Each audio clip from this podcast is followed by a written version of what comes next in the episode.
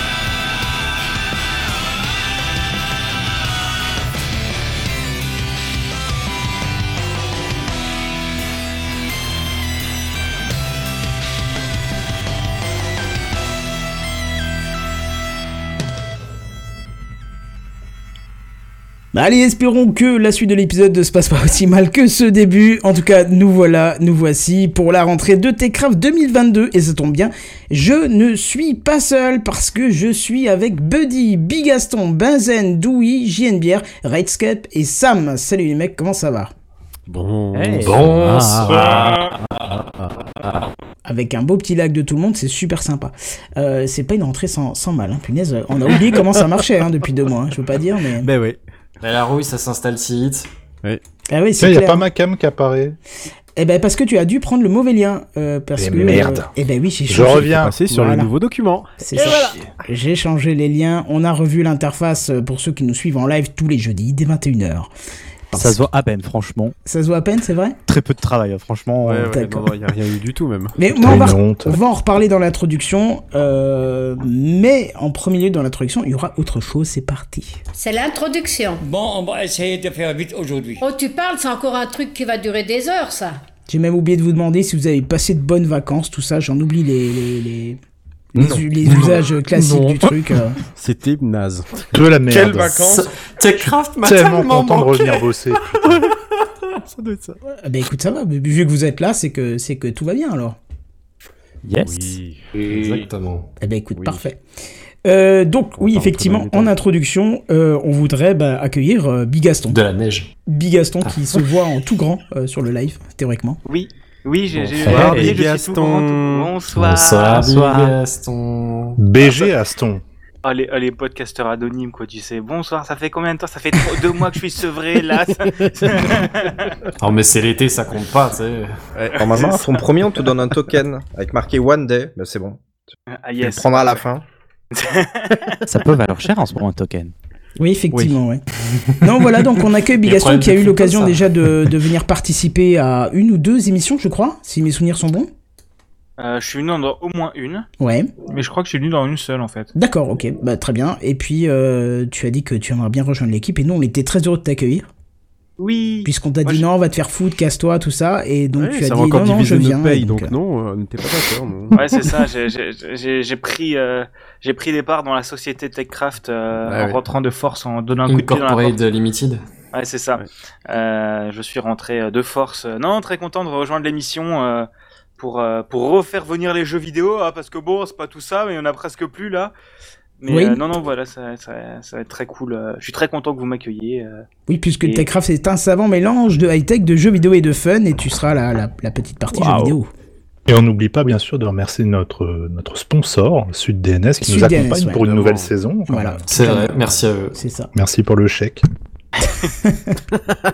Ceux qui ne le connaissent chèque, pas, ils vont rien comprendre. en C'est quoi ce truc DNS J'ai jamais est entendu parler. Moi, j'ai pris le chèque. Oui, mais moi, j'ai pris le chèque. Ah, Attention, bravo. se- selon les pays, ça peut être interprété de manière différente. C'est ça. Chèque. Oui, oui, oui, effectivement. Mais on n'est pas comme ça même, ici.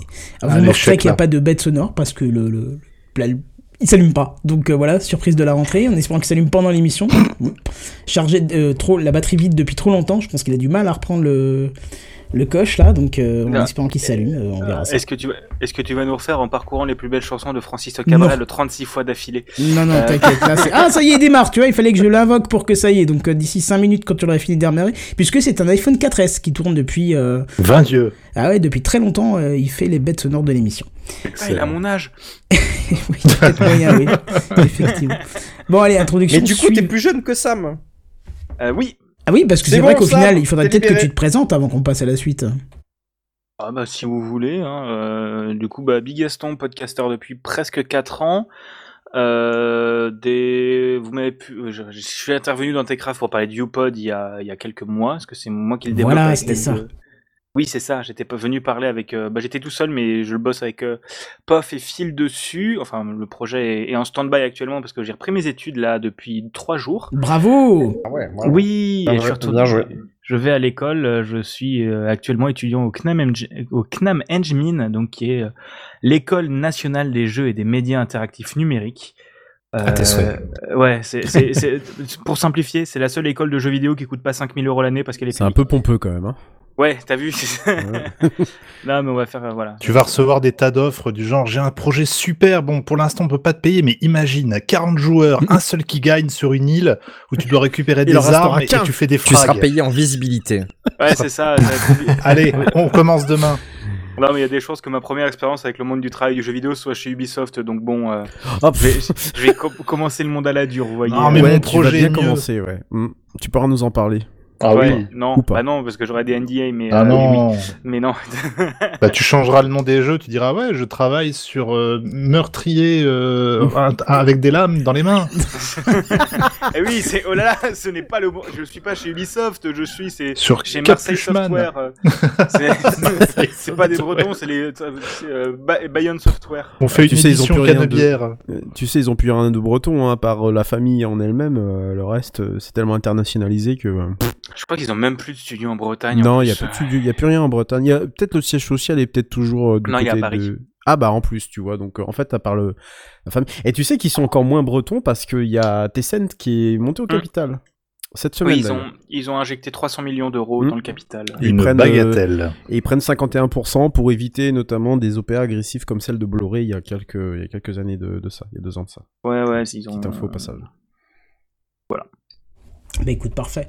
Donc tu vas nous accompagner euh, toute l'année et puis euh, bah, on te posera la traditionnelle question à la fin, c'est est-ce que tu restes, est-ce que tu restes pas, sachant que si tu restes pas, ton salaire de l'année est récupéré. Donc tu fais comme tu veux. voilà. C'est une avance qu'on fait, on fait une avance et puis à la fin. En parlant de salaire qui est zéro, euh, moi j'ai lâché un petit billet et c'est justement dans la partie seconde de l'introduction pour quelque chose qu'on va parler tout de suite. Alors vous avez peut-être l'occasion euh, de connaître euh, notre euh, graphiste, on va dire, on va dire ça pour, euh, oui, c'est pas notre, mais quelqu'un qui dessinait euh, en même temps dans Techcraft pendant quelques épisodes euh, l'année dernière, au début d'année, euh, qui l'a fait pendant beaucoup d'épisodes et puis qui après ne pouvait plus euh, pour des raisons perso, donc voilà. Mais en tout cas, dès qu'elle pouvait, elle était là et elle nous faisait des dessins en live. C'était Loli. Je sais pas si ça vous dit quelque chose. Bien sûr. Alors, évidemment. mais Voilà, eh ben c'est grâce à elle qu'on a tous les avatars qui s'affichent lorsque les caméras ne sont pas activées. Donc euh, si on les désactive, On va est-ce que... tous désactiver nos caméras. Eh oui, je crois qu'on peut si on fait euh, ça. Oui, oui, on peut. Euh, ouais, ça met pas du noir à la place, elle les désactive vraiment? Voilà, oui. non, Alors, ça a l'air de marcher. Ouais, si vous les désactivez Oui, ça temporairement, on pourra voir les, garder la mienne. les beaux avatars.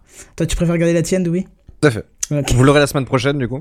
vous découvrirez ça. Voilà, c'est un petit teasing. Voilà, c'est ça. Vous irez sur Twitch la semaine prochaine et vous verrez mon avatar, du coup. Bon, en tout cas, voilà, elle nous a fait, euh, elle nous a fait ces magnifiques avatars qui servent effectivement de, de fond euh, pour euh, ceux qui ne veulent pas, ou ceux qui ne peuvent pas, ou ceux qui n'ont pas la cam. Et il y a une partie euh, aussi tout en haut à droite euh, pour l'invité et, et pour Benji, c'est pas encore là, qui viendra d'ici quelques semaines. Voilà, donc on remercie euh, Loli énormément, et puis euh, bah, je sais pas si vous avez peut-être un mot à lui dire sur, euh, sur, euh, sur ça. Oui, je ne Bah, suis pas chauve. carrément. Merci. je ne suis pas chaud. Bah, merci à elle. Merci beaucoup pour Ouais, son carrément. travail. Moi, je trouve que c'est- formidable ce qu'elle a fait, en tout cas. Toi, t'aimes pas tes cheveux, Louis, je crois. C'est pas qu'il aime pas ses cheveux, Bah, c'est que ses que, cheveux en fait, c'est pas du tout. euh, J'ai des cheveux, quoi, tu vois. Enfin, excusez-moi, Ah hein, vraiment. Je veux bien que écoute, euh, je, dis, je didanise un petit peu, mais, mais en fait, j'ai les cheveux blonds. Donc, ils se voient pas vraiment, mais j'ai des cheveux. Eh ben écoute, Bah, Calme-toi, calme-toi, il là. a pas de problème. si elle nous écoute, peut-être qu'elle te modifiera ça. En tout cas, voilà. J'ai Mais des tu cheveux, peux- quoi. tu peux Loli, si tu peux lui mettre une coupe bien fat. Ah, une afro, une afro, Une coupe mulet. Oh, ouais, Oh. je peux pas. Coupe mulet pour tout le monde, allez.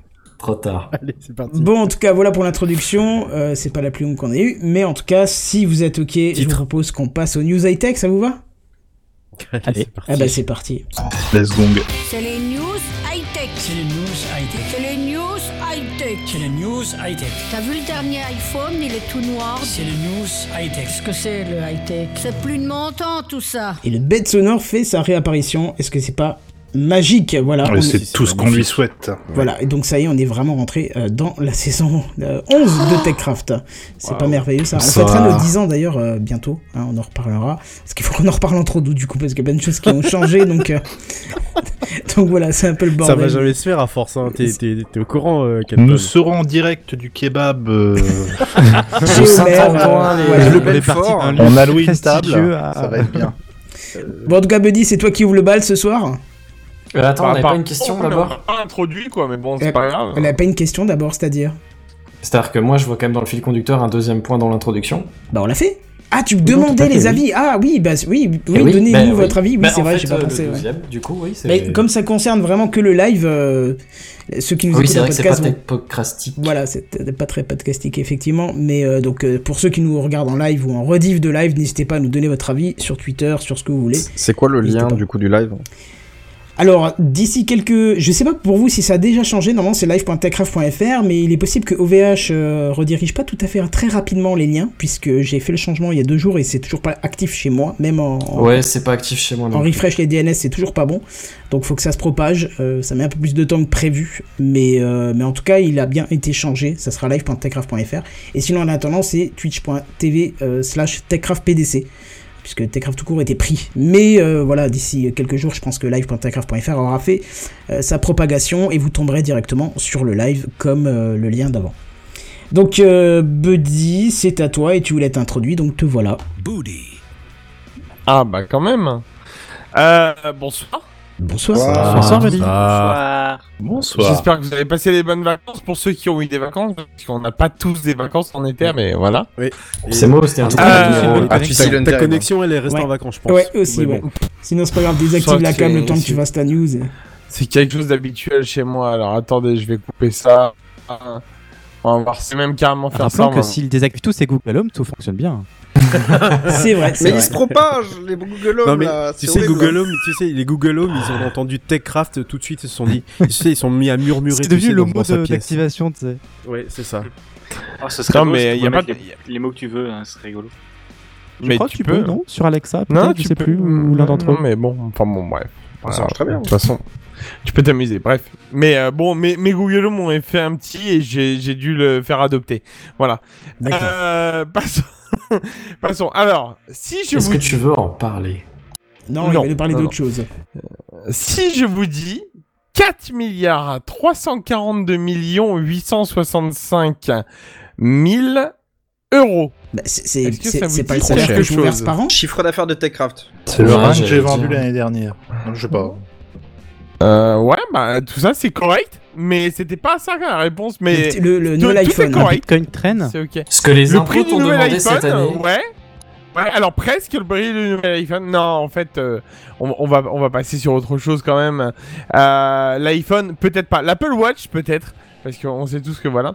Non, en effet, euh, si ce montant vous parle un petit peu, 4 milliards d'euros, c'est qu'on vous en a parlé un petit peu l'année dernière, euh, pendant l'année 2020-2021 de TechCraft. Donc, je reviens un peu là-dessus parce que il y a un point final à cette histoire. Google devra donc bien payer cette fameuse petite amende à la justice européenne pour non-respect de la concurrence. Ah. Et là, c'est acté, euh, définitif, euh, voilà. Alors, c'est pas si simple en fait, mais euh, ils vont quand même payer. hein. Euh, concernant donc son fameux euh, non-respect euh, de la concurrence, concernant son fameux système d'exploitation, euh, qui s'appelle, comment on dit déjà? Ah oui, Android, c'est ça, euh, on le connaît à peine, c'est pour ça. Euh, donc le système Android est utilisé environ par 80% des appareils mobiles dans le monde. Euh, Là-dessus, on remerciera euh, Wikipédia qui m'a donné le chiffre parce que clairement, je ne l'avais pas. Euh, euh, bon, le montant était un petit peu vu, revu à la baisse. Euh, euh, L'Europe a, a fait un petit prix. Elle est descendue à 4,1 milliards d'euros au lieu de 4,3 milliards. Écoute, Je veux bien que les 200 Euh, millions tombent de ma poche, mais. à, à ce prix-là, l'Europe est pris à la gorge. hein. Je veux dire, voilà, euh, elle vend à perte. Bref, voilà. Euh, dans, un communiqué, pardon, dans un communiqué, Google euh, s'est quand même dit déçu. Hein, euh, de- par cette décision, Ouais, bien sûr, euh, 4 milliards. Hashtag la qu'on a tout, on a, on a tous quand même un petit, euh, un petit peu mal au cul quand on paye un On a truc comme ça. Quand mais tu bon, reçois une amende, t'es toujours un petit peu déçu. Hein. Ouais, alors. Et puis il faut voir Il y a la gueule jamais de de bonne quoi. surprise. Tu dis chouette, euh, j'ai été pris à la vitesse. En, en vrai, en vrai, j'aimerais vraiment voir l'échelle de, de somme au moment où il y a eu la validation des 4,1 milliards. Tu vois, vraiment, ça devait être violent.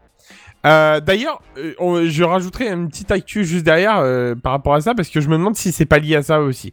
Donc, ils se sont dit déçus de cette décision, ajoutant que Android a créé quand même davantage de choix pour tous et, soutient des, des milliers d'entreprises en Europe et dans le monde. Hein.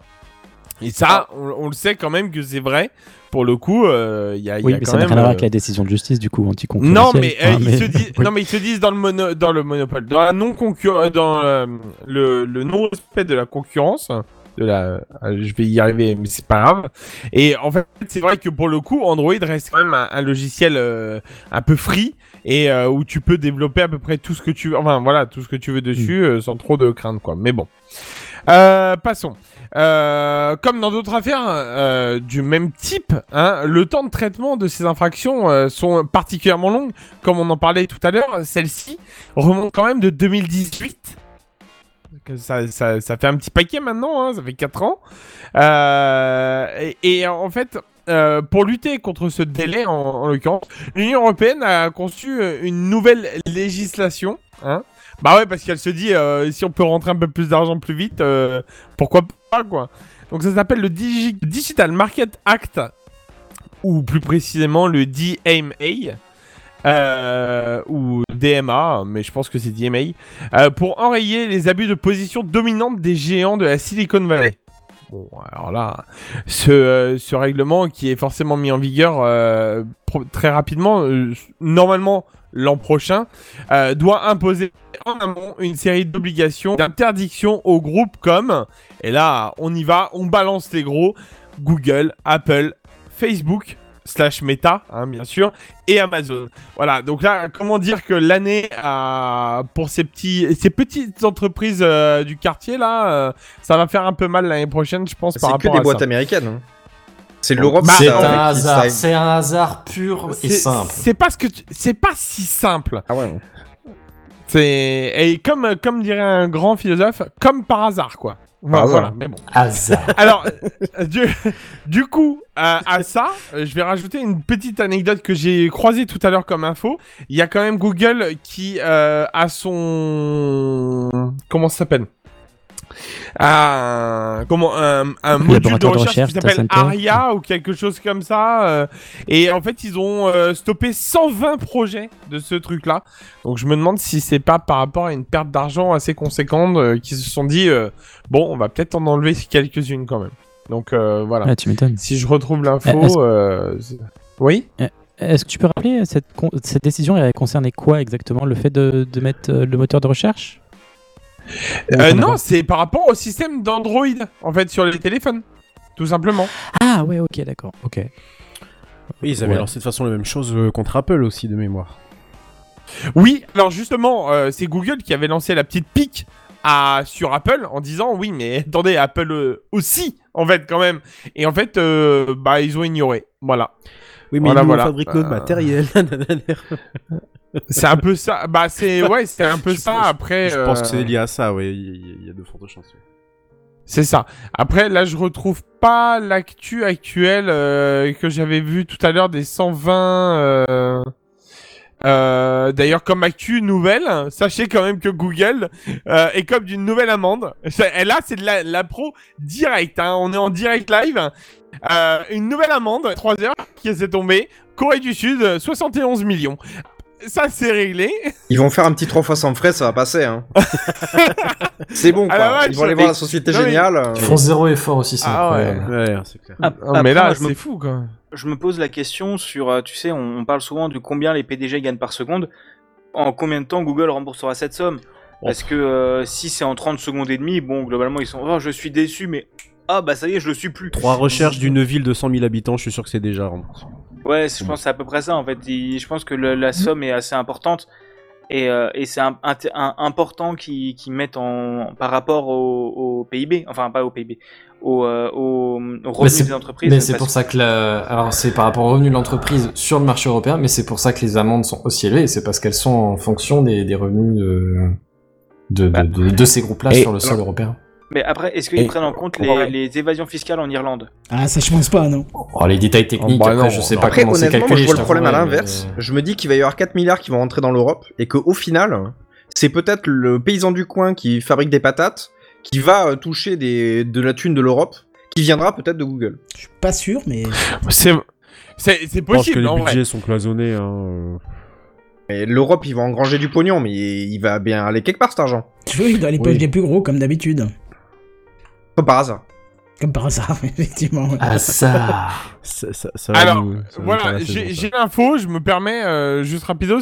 Euh, du coup, c'est le, le, le, le- comment, la zone d'incubation, ils appellent ça, qui s'appelle Area 120 de chez Google, euh, qui, euh, donc je m'étais, je me suis trompé, c'était pas le, mon, le chiffre exact, en fait, qui euh, supprime euh, 7 de ces euh, incubations et euh, qui passe de 14 à 7 du coup, mais qui euh, fait une économie assez euh, violente euh, au niveau euh, au niveau de ça parce que bah ça dépense euh, ça dépense à foison hein, de toute façon chez Google on est bien d'accord hein. Ouais, mais ça, s'appelle l'investissement, quoi. Ça peut de la dépense, tu vois.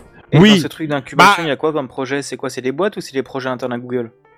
C'est c'est des projets internes à Google en fait Euh, euh, il y a des euh, de, euh, putain tout à l'heure je disais des- pardon excusez-moi je disais des trucs mais justement les projets euh, de tout ça enfin des trucs à la con euh, enfin voilà mais euh, il y a plein de projets de toute façon des trucs qui doivent rapporter euh, dirais-je un certain nombre d'argent euh, sans sans aucun problème mais bon De toute façon, il n'y a pas de pitié chez Google. Hein. Faut, voir le nombre de projets euh, qui euh, sont passés à la trappe. Coucou euh, Google Plus au passage. C'est ce que Oui, qui était bien pourtant. euh. Ou, Google Reader pour, ne citer que. Et euh, ça, ça m'étonne même pas. Ils voient que ça marche pas, ils dégagent quoi. De toute façon, c'est le lot en fait Bah. de pas mal de, de, de GAFAM hein, quand Et- tu réfléchis bien. Et j'allais relancer sur euh, le site euh, formidable qui s'appelle killedbygoogle.com Ah oui, qui liste oui. tous les projets fait, oui. euh, tués par Google depuis Oui. euh, des années, qui annonce par exemple la fin des YouTube Originals pour décembre 2022. Oh, pff, oui, c'est pas grave. Oh non Qu'est-ce qu'on en a Et bien. j'aime bien, il me semble que t'as encore des invitations Google Waves, hein, au cas où. Hein. Écoutez, il m'en reste, c'est avec plaisir, il n'y a pas de souci. Super.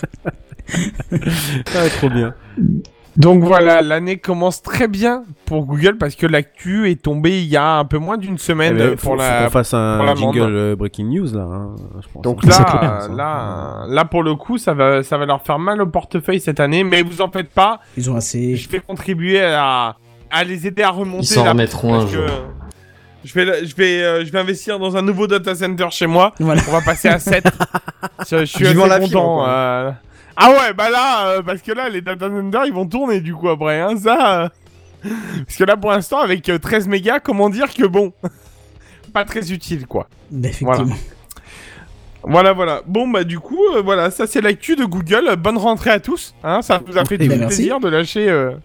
Euh, J'espère que Techcraft n'aura pas une amende de 4 milliards euh, cette année non plus. Bah, si c'est basé sur le chiffre d'affaires, on risque pas de payer grand chose. Hein. Les résultats opérationnels de l'entreprise, zéro. Ok. Bon, bah, on va pas payer, hein, du coup, c'est bon. Euh, bah, du coup, euh, j'ai fini ma petite news et puis je- bah, je vais laisser. euh, ah, bah, écoutez, on va, on, va, on va ramasser un petit peu là. Notre, euh, je vais laisser la parole à notre grand chef vénéré à tous, euh, Kenton. Mais écoute, c'est parti alors.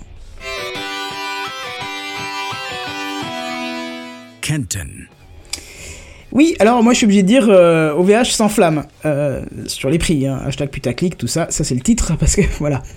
Alors je dois vous conter une petite histoire. Alors hier soir, alors que je faisais les derniers... temps mort. Excuse-moi, je, suis- je suis vraiment désolé. T'allais commencer une histoire sans commencer par Il était une fois. Euh, j'ai dû avoir un bug audio, ça, ça Alors il était une fois, hier Merci. soir, si tu préfères, alors que je faisais les derniers petits arrangements sur le nouveau layer de TechCraft que vous adorez tous et qui a surtout été apprécié par l'équipe grâce à cette petite barre rouge en haut, je reçois un petit mail qui m'a dit qu'OVH s'enflamme au moment pile où dans ma tête je me fais la réflexion que l'été est bien terminé puisque je me caille les arpions comme dirait l'autre.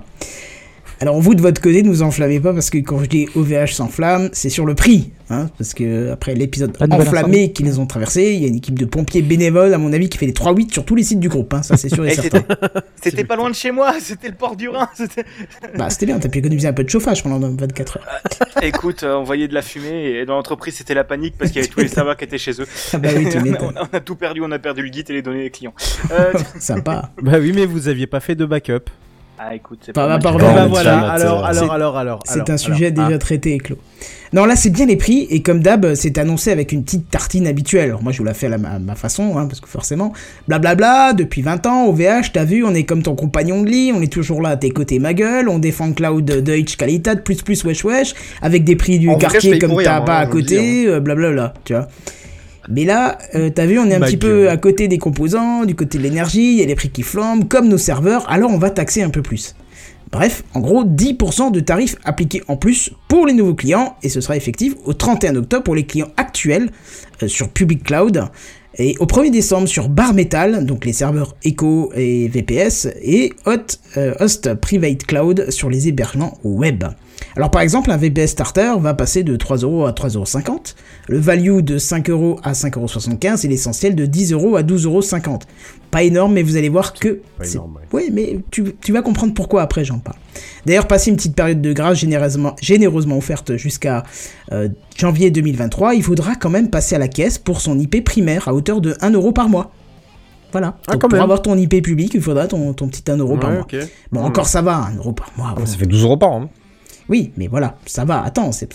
on va voir pourquoi je te dis ça. Mais toutes les IP supplémentaires, donc du backup, hein, ça rajoute 1,50€ par mois, hors taxe. Ça, ça commence à grimper hein, quand Ouais, c'est par mois, ouais. Voilà, Mm, mm, là mm. tu commences à rajouter un petit peu.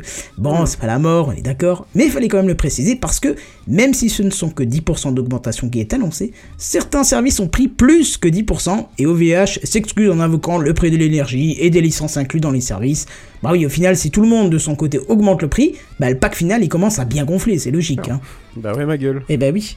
Alors bref, pourquoi je vous parle de ça? Parce que bon, les augmentations de prix, c'est un truc pas trop rare de nos jours, bien au contraire, c'est tellement courant qu'on ne les remarque même plus. Mais je vous en... Courant, énergie, tu l'as? Tu l'as? Bah oui. Ah, T'as pas remarqué que toute la news, elle a été faite sur des jeux de mots quand même? Oui, oui. si tu, si tu réagis seulement à ce jeu de mots-là, ben c'est c'est triste quand même, parce qu'il y en a partout. Ben, hein. J'attends le prochain. Ok. Parce que, alors du coup, tu m'as coupé la fois, c'est tellement courant qu'on ne les remarque même plus. Mais si je vous en parle en parallèle de cette euh, augmentation, il y a une news qui concerne OVH qui est sortie et qui pourrait expliquer euh, ce petit besoin soudain de cash flow. Parce que vous l'avez vu dans le titre de la news, j'ai été taquin avec l'incendie qu'OVH a subi l'année dernière.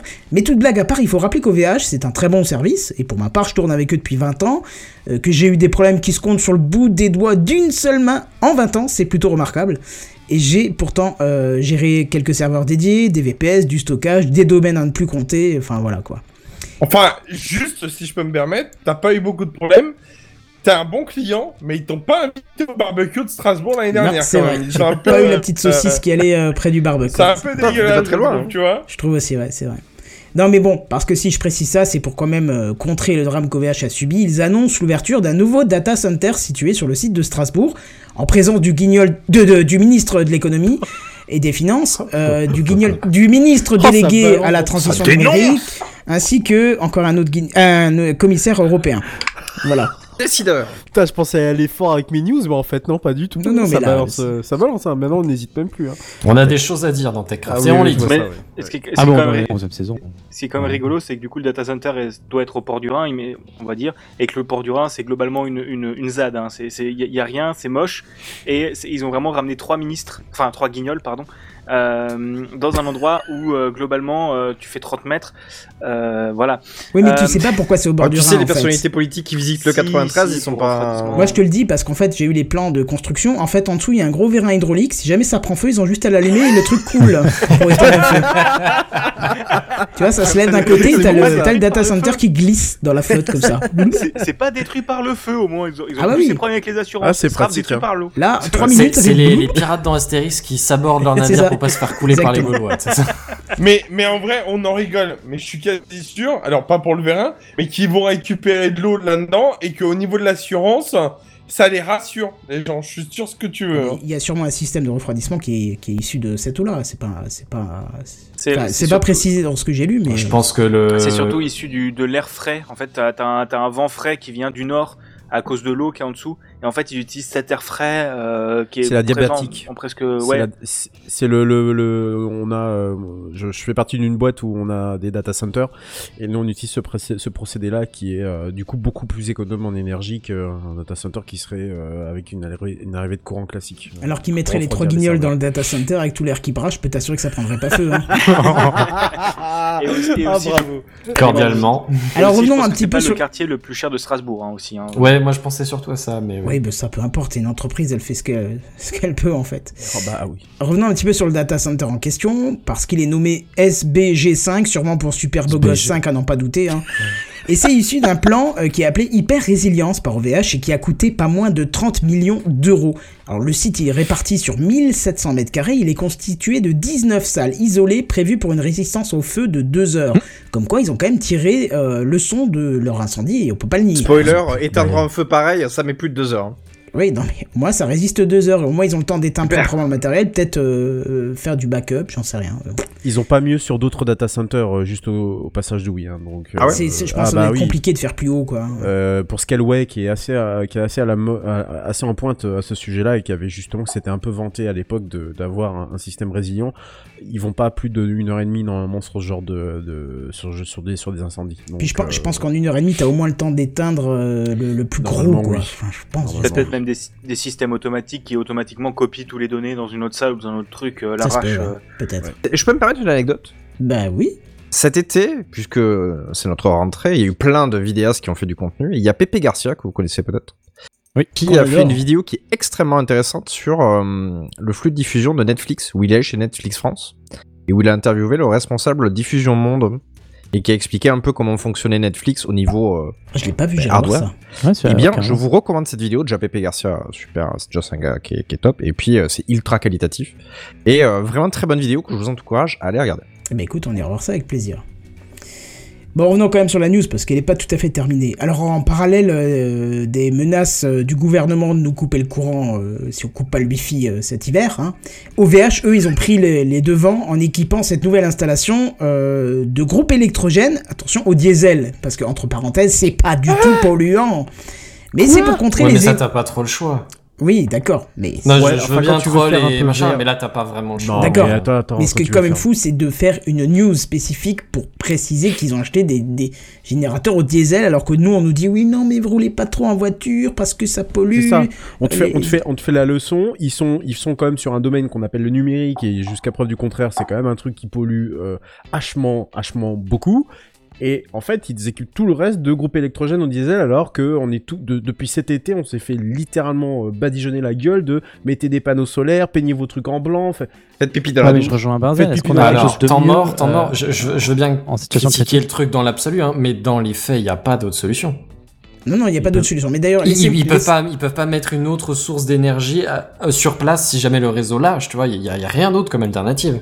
Si, Je, je dis pas que c'est idéal, mais il y a panneaux pas. solaires. Les panneaux solaires. Oui, Ouais, et ok, si s'il ta te panne plaît, arrive quoi. en pleine nuit, tu fais comment? Comme dit Bigaston, l'eau chaude de Fessenheim, ouais. ouais, je déplace. bah, Fessenheim, ils sont à l'arrêt. Mais bon, euh, avant de vous enflammer comme OVH, attendez quand même que je vous explique pourquoi il groupes électrogènes et comment ça s'utilise. Déjà, sachez qu'ils seront testés tous les mois et tous les deux mois. enfin tous les mois ou deux mois, d'accord Et euh, OVH met quand même en avant le fait que c'est une solution de secours qui n'est pas prévue pour tourner des semaines, donc c'est vraiment dans le cas de euh, dépanner, euh, tu vois, peut-être Ouais, un bah, jour comme tous les, oui, Voilà, comme tous les générateurs, euh, oui. Mais alors, ce qui est très drôle, c'est que Reuters, qui est derrière, hein, parce que OVH a mis en avant que c'est pour contrer les coupures qu'on pourrait avoir ce- cet hiver, les coupures de courant. Mais Reuters a réagi directement derrière, euh, l'agence de presse, qui a rétorque euh, à cet argument qu'OVH est, est vital pour le gouvernement français. En effet, il y a pas mal de sites et de services du gouvernement qui sont chez OVH. Il y a et 20% qui- du web, ouais. voilà, et qui donc ne seront jamais impactés par les coupures de courant. Donc tu as encore un effet de news qui tombe à l'eau euh, dès qu'il y en a un qui vérifie vraiment ce qu'il y a derrière. Bref, Alors, voilà en pour vrai, les... quand il y a eu l'accident d'OVH, il y a beaucoup de sites du gouvernement qui sont tombés. Eh quand ben même. oui, tu vois, donc euh, oui, ben, là c'est différent, c'était un feu, mais là s'il y a des coupures de courant, enfin jamais ils couperont de chez OVH quoi. Bon voilà, c'était mes news euh, du côté de VH qui a su rebondir sur le drame qu'ils ont traversé, pour... et puis pour terminer par une citation de Bohort de Camelot. Fort heureusement, je tiens à préciser que l'incident n'a fait aucune victime. victime. Bravo, bien joué. Bien joué, bien joué. Ah, Bien placer joué. Camelot, c'est Ah ouais, c'est- ouais, là, là, là, cadeau, hein. franchement, première euh, émission de la saison, nickel. Eh ben merci beaucoup. l'as Douli, bossé, je vois que t'es chaud. Tu... Ah, à moins que vous ayez des questions. Ouais, bah moi, ce que c'est, surtout ce que ça m'inspire comme euh, comme grosse euh, problématique, c'est que euh, j'en reviens à ce qu'on disait tout à l'heure parce que je suis vraiment choqué par cette histoire de groupe électrogène. Soit dit en passant, je sais pas si vous vous souvenez, mais il y a deux ans de ça, OVH avait eu un énorme incident justement sur un sur un réseau électrique qui est euh, qui est tombé sur, euh, je crois, le site de Roubaix de mémoire. Et euh, le groupe électrogène, les groupes électrogènes ne s'étaient pas déclenchés. Voilà. Oui, Mais c'est pour ça les voilà. seront testés tous les mois, deux mois. Ah bah oui, oui, parce que là, a priori, je les avais pas testés en fait euh, quand c'était arrivé. Mais je, je, en fait, j'ose pas imaginer qu'aujourd'hui on puisse concevoir un, un, un data center sans se dire il faut de la résilience derrière et donc que Ouais. cette résilience-là soit un minimum plus propre en fait de ce que, que ce qu'on faisait auparavant quoi. Après, Donc, je, je Oui, pense euh. que résilience il y a. Et, euh, et si, port du, si c'est au port du Rhin, je pense que c'est limite, il y a un câble qui part en Allemagne pour récupérer l'énergie en Allemagne. Mais d'un oui, autre côté, mais qui n'a plus de gaz russe, donc euh, c'est un peu compliqué. oui, mais, mais ce que je pense, c'est que c'est un peu mettre, prend la queue, tu sais. mettre des groupes électrogènes, c'est peut-être genre une case à cocher. C'est comme, euh, est-ce que tu veux des fourchettes ou pas? Genre, Oui, ça fait mets, partie te de leur, euh, ça te coûte oui, pas plus cher. Ouais, ouais. Et, et, je, et je pense que c'est un. D'un côté, ça te coûte très peu et tu t'en sers presque jamais. Mais Enfin, c'est vraiment ça au coûte cas où. très peu. Ils vont pas acheter le modèle en promo chez Lidl euh, le premier du Non, mois. hein. mais, mais, mais mais pour OVH, pour OVH, à c'est que démarrer, dalle. tu sais. au- Et par rapport aux pertes financières que ça pourrait amener une perte de serveur, Oui. euh, je pense que c'est que dalle et Oui. ça vaut le coup. Et je pense que c'est surtout un truc de dernier recours. Et c'est en mode ah bah il y a vraiment tout qu'à planter. Euh, il faut qu'on ait ça et, et oui, voilà. oui, c'est bien ça qui est mis en avant. Et puis ça, il y en avait de toute façon sur les anciens, sur le site avant qu'il soit brûlé. sûr. Hein. C'est pas, c'est pas une nouveauté. Hein. Non, non, c'est pas une nouveauté, mais t'es en droit de te dire aujourd'hui qu'il y a peut-être à avoir des avancées dans ce domaine-là même. Je suis peut-être Bah, trop mais Mais comme idéaliste. pour hein. l'instant, technologiquement, il n'y a pas vraiment de choses valables, et je pense que ça reste une solution euh, qui est viable pour du secours, quoi. Je pense qu'il y a surtout rien qui est aussi euh, stable. Je pense qu'il y a peut-être des trucs qui sont valables. Genre tu peux mettre une éolienne ou des panneaux solaires, ça te produira peut-être, mais c'est pas la géothermie. aussi- Ou de la géothermie. Ouais, non, mais la géothermie en Alsace, on a, ils ont Je essayé, sais. ça marche pas. c'est pour ça que j'ai dit Ouais, ils géothermie. ont mal essayé Je sais très après, bien ce que c'est. en En, vrai, en ça Alsace, c'est un... marcher, mais- ouais, c'est un peu la merde. en Ah, ça Alsace. secoue un peu, quoi. Spoiler, ils ont essayé. Mais euh, non, non, mais je pense surtout que t'as pas. Mais ils ont eu des problèmes. Ah, C'est ça. peu. Et je pense que c'est surtout, ils se disent, par on le met par principe, mais il nous faut un truc où on est sûr que quand on l'allume, ça marche. Bon, c'était pas le cas à Roubaix, mais Quand on tire sur la... c'est le technicien. Yo, hop là, merde, c'est tombé. C'est exactement ça. tu sais, comme les, tu sais, les, les, pas les tourneuses, mais les, les tracteurs, les motoculteurs que tu vois euh, Oui, dans ça, les- ouais. dans les- au Balkan, tu sais, où ils sont dessus, là, ou en Russie, tu vois, et tu, tu les démarres littéralement, les machins, tu sautes dessus. Mais c'est ça, quoi, c'est, Ah ouais, génial, hein. Et je pense que c'est le truc, la, la manière la moins pire, en fait. C'est, c'est, Ouais. c'est, je pense que dans ces cas-là, tu te dis, euh, gestion de crise, qu'est-ce qui, qu'est-ce qui est le mieux? Il y a rien. Ouais, ok, qu'est-ce qui est le moins pire? Mais j'attends moi de, du coup de vraies avancées en fait là-dessus. Hein. Euh, Je pense qu'il y a vraiment, euh, si- s'il y a de l'innovation à avoir, c'est pas d'avoir euh, la plus le plus grand des iPhones ou je sais pas quoi. La, la grosse innovation, c'est comment tu rends euh, des data centers les plus euh, verts. J'aime pas ce mot-là, mais en Pile tout à cas les combustible, plus- mais s'il y a le feu. Oui, bon, Bah, en, en- en Eh, soi, à le truc, toutes les solutions, il y a des problèmes liés. Hein. On peut pas Mais faire c'est- de miracles. Mais c'est Oui. pas forcément en France, mais bon, c'est ça. Non, des non, non, non, c'est pas spécifique en France, Des, ouais. Pour des, il y a des solutions qui existent, mais qui sont mal, enfin, je donne mon avis, mal utilisées pour les cryptos. C'est tu pars tout en Islande, tu utilises la géothermie et l'air frais en extérieur pour refroidir. Et là, c'est des data centers qui seront plus frais, mais d'un autre côté, c'est Ouais. dans des endroits où il il y a personne, donc t'as beaucoup de latence. C'est t'as aussi cette histoire de, euh, enfin t'as beaucoup de latence, non, mais Ah, c'est dommage parce que dans la Creuse, il fait un temps tempéré à peu près. Il y a vraiment personne. mais, euh, mais Mais je pense volcan que- d'Auvergne à côté. Bon, enfin bref, vous déviez quand même du sujet là. Le, sujet c'était quand même OVH et, et ce qu'ils mettaient en avant. Et puis euh, surtout le fait que Reuters vienne derrière en disant mais vous aurez pas de coupure de courant. Donc euh, voilà. Bref, Doui, est-ce que t'es chaud? C'est moi. Je suis chaud, oui, j'ai chaud. Eh ben si t'es chaud, frère, on y va, c'est parti. Doui. Alors, je voulais vous parler d'une news, puisque vous le savez, je, je furette un petit peu sur Internet. Et le 30 août, eh bien, euh, le tribunal, le tribunal administratif de Göttingen, en Allemagne, a autorisé exceptionnellement un changement de prénom. Et euh, j'ai bien fait attention. Bon, normalement, si vous avez un peu surfé sur Internet, vous avez dû en entendre parler. Mais, euh, eh bien, une petite fille de 6 ans a dû changer de prénom. Enfin, a voulu changer de prénom. Et pour une raison euh, incroyable. On peut deviner? Ah bah oui, c'est pour ça que je ne l'ai pas mis dans Ah. les news. J'ai fait exprès, je mettrai après Ah, c'est une dans petite les liens fille. du Moi, j'étais déjà persuadé que c'était Kevin. Putain, fais Oui, chier. pareil, ce ouais. pas Quand j'ai Kevin. j'ai vu ça dans le producteur, j'ai- dit, bah, c'est Kevin. Et on est dans Techcraft, hein, donc vous vous doutez bien qu'elle s'appelle pas euh, Gunther, tu vois, à un moment donné, bon, euh, voilà. Moi je dirais que c'est Siri parce que c'est un prénom, euh, c'est un vrai prénom qui existe, non? Ah bon. C'est pas Siri. Est-ce que c'est un nom allemand? Est-ce Ah que c'est un nom Ah, allemand bah oui, bah, c'est du coup, Bigaston c'est qui pas- a trouvé, c'est Et elle s'est activée, la connasse derrière moi, comme vous le voyez à la, à la LED là, en bas de l'écran. Et donc j'ai fait des petites recherches. Donc euh, ça a été euh, révélé par le New York Post, euh, puisque eh ben en fait cette petite fille était euh, littéralement harcelée. C'est-à-dire que des gens euh, bah, déjà rigolaient d'elle et après lui donnaient des ordres, etc. Donc ça, ça donnait, pour une enfant de 6 ans, ça devenait quand même vraiment abusé. Et, euh, et donc à tel point que les parents ont dû faire une demande pour changer de prénom. Euh, donc c'est, euh, si jamais vous cherchez ce genre de news, c'est dans Curiosité Jur- Juridique sur Twitter qui a retweeté ça. Et donc je suis allé creuser un petit peu le sujet.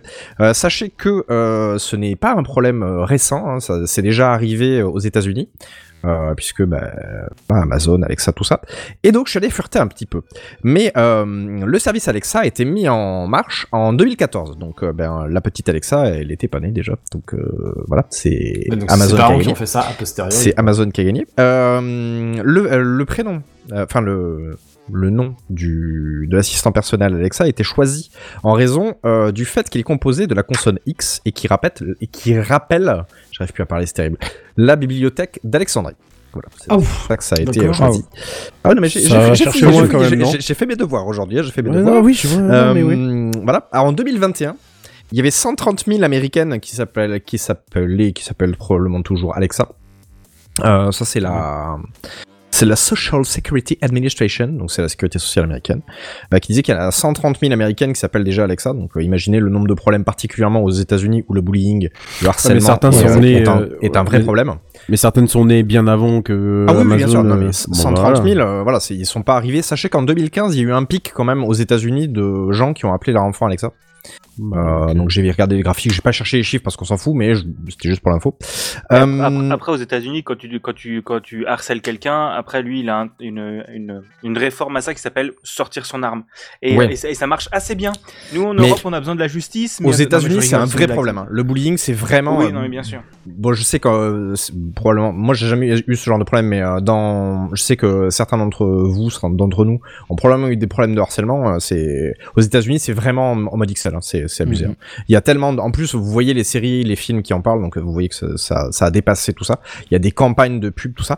Je, je continue. Un petit euh, témoignage de Alexa Smith. Alors j'imagine que Smith est un nom emprunt, mais Alexa est son vrai prénom. Qui a déclaré J'ai entendu toutes les blagues à ce stade. Quelqu'un a, a décidé que c'était drôle au travail de m'appeler Siri. Ah, Lol. ouais. Donc voilà. Euh, donc voilà, sachez qu'il y a euh, actuellement une... euh, comment on appelle ça? Une... euh, un truc pour recueillir les signatures, j'ai perdu le nom. Pétition. Pétition. Une pétition, merci.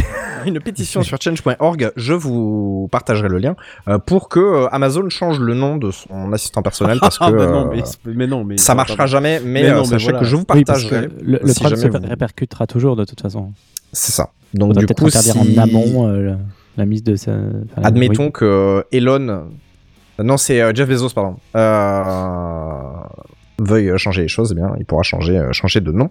Et euh, j'ai mis enfin, puisque bon, on va pas épiloguer 30 ans là-dessus, mais euh, j'ai mis enfin, surtout ne soyez pas des sacs à merde. hein. On sait que les harceleurs, c'est probablement pas ceux d'entre nous, mais voilà, si vous voyez des gens qui ont des prénoms un petit peu particuliers, etc., c'est pas, ils ont déjà entendu mille fois les blagues, ne les faites pas vous non plus. Est-ce qu'il faut pas se sentir coupable là de parler des Kevin tout à l'heure, du coup? Peut-être. je, je peux pas te dire. J'ai mon petit frère qui s'appelle Kevin, hein, si jamais. euh. Et on Mais, le salue. euh, Je pense pas qu'il le. Et on le salue s'il nous, il nous écoutera jamais. Euh, donc voilà ma, ma petite euh, ma petite news. Je me permets parce que du coup je suis sur ma petite tablette de chercher où est la suite parce que je n'ai plus le conducteur. Quelqu'un peut me venir en aide s'il vous plaît. Du quoi, Eh le, ben, le- peut-être, le oui, sujet je vais prendre le C'est relais quoi, du c'est coup, un euh, iPad Pro que tu as?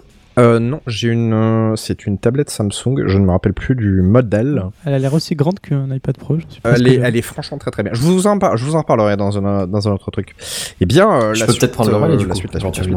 Le prénom maudit, donc je vous enverrai les liens évidemment pour le, pour le podcast, pardon, euh, que je vous mettrai en description pour la pétition si jamais vous voulez la signer et l'article du New York Post, euh, que je me suis chargé de traduire évidemment. Euh, et je passe la, la main à Ah, Benzen. Benzen. Ouais, c'est ça. Benzen. Bonsoir. Bonsoir. Bonsoir. Alors, euh, Bonsoir. Bonsoir. il, il n'est que de coutume et d'occasion, je vais vous faire une petit, un petit bouquet de news. Euh, il va rester court néanmoins, parce que a priori le, le fil conducteur est quand même chargé, et que c'est la rentrée, et qu'on a tous encore un petit air d'été en tête. Euh, histoire de faire les choses bien, j'ai essayé de lier un peu mes news aux autres. Si, si, sinon c'est pas drôle. Et donc la première prendra la suite de celle de Buddy, qui a ouvert l'émission tout à l'heure. À savoir, on va parler de Commission européenne en territoire ennemi. Mhm. Euh, si, si vous vous souvenez de la news qui a été évoquée il y a quelque chose comme 15-20 minutes, Ouais, voilà, ça me peut m'évoquer quelque chose, ouais. la Commission européenne, c'est un peu le... euh, comment dire? La super présidence de. la, la, ah, j'ai, j'ai envie de dire la, l'Ukraine d'un, d'un conflit récent, tu vois. Euh, mais, mais bon, ce serait peut-être un peu, un peu antipathiser les, les gens du net.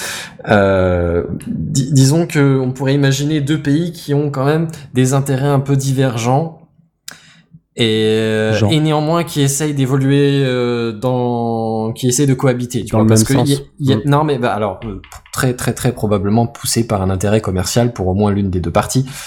Euh, mais, mais, mais ils essayent plutôt de la, la jouer négociation que, que agression brutale et euh, blocage et opposition et, et mur de fer et autres joyeusetés. Et donc, euh, la Commission européenne a ouvert alors ce que, ce que j'appellerais personnellement une ambassade diplomatique, mais un bureau dans la Silicon Valley, euh, au pied du coup des, des comment des, des sièges Dans le des, ghetto. des GAFAM quoi. C'est dans l'antre du quoi. diable, euh, aux portes de l'enfer. euh, vu la température, c'est peut-être même pas une exagération. Non, je pense pas. Ah, Enfin, enfin l'idée, voilà, c'est c'est d'aller représenter les intérêts de l'Union européenne et d'aller négocier un peu en force euh, auprès des, des, des GAFAM, quoi. Et quand on voit ce que Buddy euh, nous évoquait tout à l'heure, hein, les amendes records et les oppositions à tir larigot, je veux dire, on, on, on les, on les cite même plus, hein, entre le RGPD, le, c'est quoi que tu évoquais, le Digital, Digital Services Act, Le quelque chose comme DMA. ça Le DMA. Ouais, c'est ça. le DMA, ok, le digital, euh, je sais plus quoi, Act. enfin, euh, ouais, voilà, l'Europe sort régulièrement des régulations et euh, principalement dans l'idée de protéger et les la, vie privée des citoyens européens et au passage aussi un peu quand même les intérêts commerciaux de l'Europe. On va quand même pas se mentir. Euh, L'idée, c'est c'est c'est que en général, elle a affaire vis-à-vis de ça aux GAFAM, qui sont ce qu'ils sont. Et euh, alors, c'est pas la première entité euh, je veux dire entité parce qu'on peut pas dire pays pour l'Union européenne, mais euh, c'est pas le, premier pays qui, ouais, le premier, euh, premier responsable d'un État, enfin de, de ouais, représentant public. Mais oui. représentant public, c'est pas mal. C'est pas le premier représentant public qui, qui ouvre un bureau dans la Silicon Valley, parce qu'il y a, il y a par exemple d'autres pays comme le Danemark qui a, qui a posé un diplomate juste sur place, tu vois. une- alors je sais maintenant pas si c'est une ambassade à proprement parler, mais un consulat, quelque chose comme ça. Euh, justement dans, dans, cette, euh, dans cet objectif-là aussi, pour, pour traiter spécifiquement avec les GAFAM, le fait est que quand tu te présentes en tant qu'Europe, qui est un des plus gros marchés euh, du, de- des, des GAFAM, t'as un peu plus de pouvoir quand t'es juste le Danemark, et c'est un peu tout l'intérêt de l'Union Européenne dans, dans l'ensemble, tu vois, donc bon, ça, ça, ça a un sens. Hein. Euh, et, mais l'idée du coup justement c'est de c'est de renouer un peu avec les GAFAM, de, de de maintenir des bonnes relations diplomatiques pour éviter d'être toujours dans euh, punition, euh, ils retentent un autre truc, euh, ils se reprennent des amendes et et on bloque et on force et ce genre de choses. On peut penser à tout un tas d'amendes que par exemple Google se Google et Facebook se sont pris. On peut penser à quelques oppositions plus ou moins euh, passer dans la douceur entre Apple et, et tous les autres euh, exigences euh, connectiques de, de l'Europe. Enfin voilà, tout, tout plein d'histoires qu'on vous a déjà racontées dans TechCraft, hein, rien, rien de neuf euh, dans cette histoire. Mais voilà, c'est euh, petite information, si jamais vous voulez négocier avec des GAFAM, une une ambassade est disponible euh, euh, au niveau de, de- de San Francisco. Est-ce que j'aurai le droit à une virgule sonore, chef? Eh bien non, Euh, non. parce que le chef n'est plus là. Ah eh Donc bien, le chef a foutu ah. le camp, c'est Ah oui. open bar, let's go. Nickel Chrome. Euh, Monsieur Bière, me feriez-vous une euh, virgule sonore?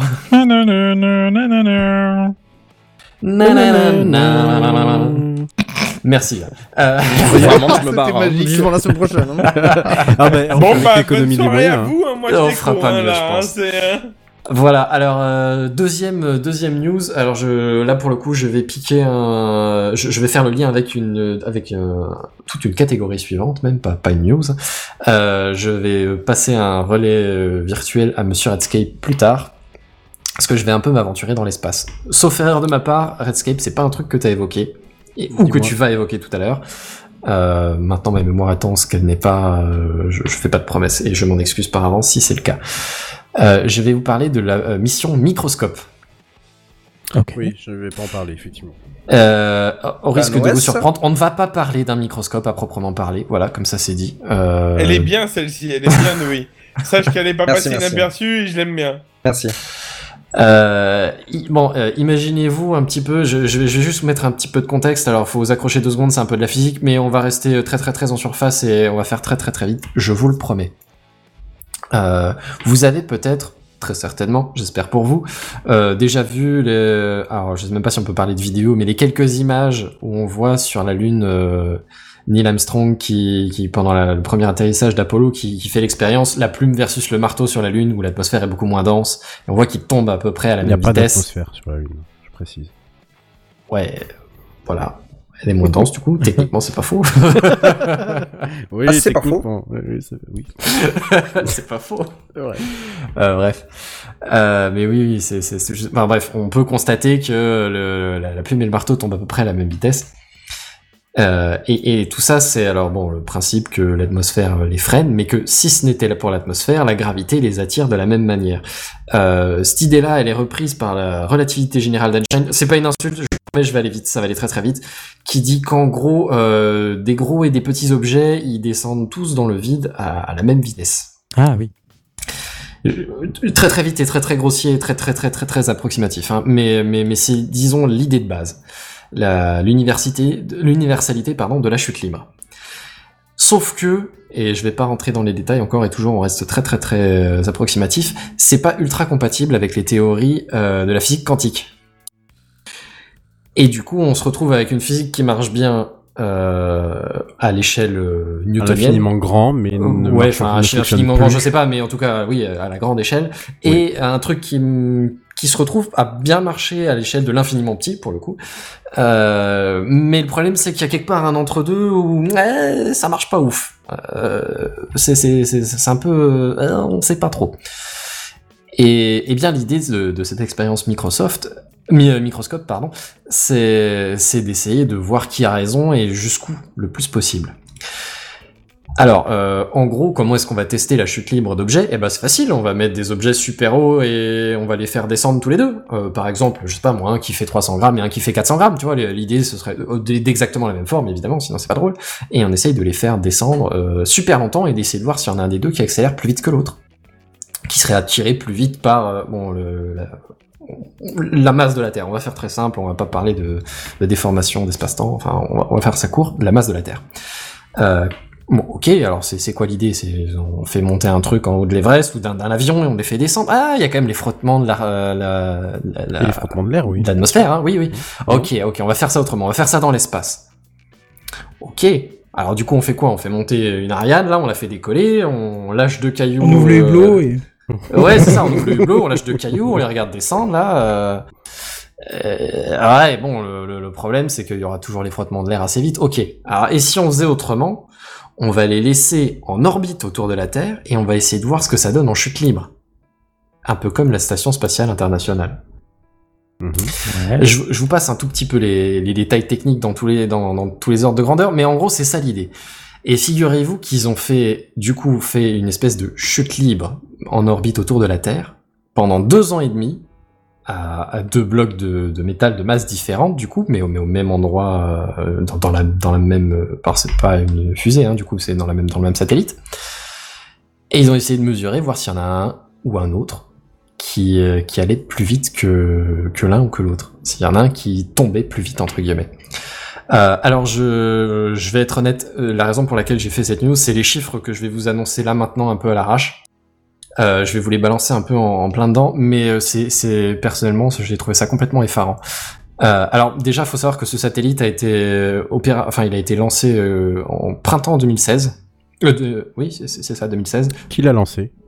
Euh, c'est une excellente question. Alors comme c'est une mission du CNES, je partirais sur Ah. Ariane de base, mais je t'avoue que j'ai pas vérifié Oui, ça. c'est la France qui l'a lancé.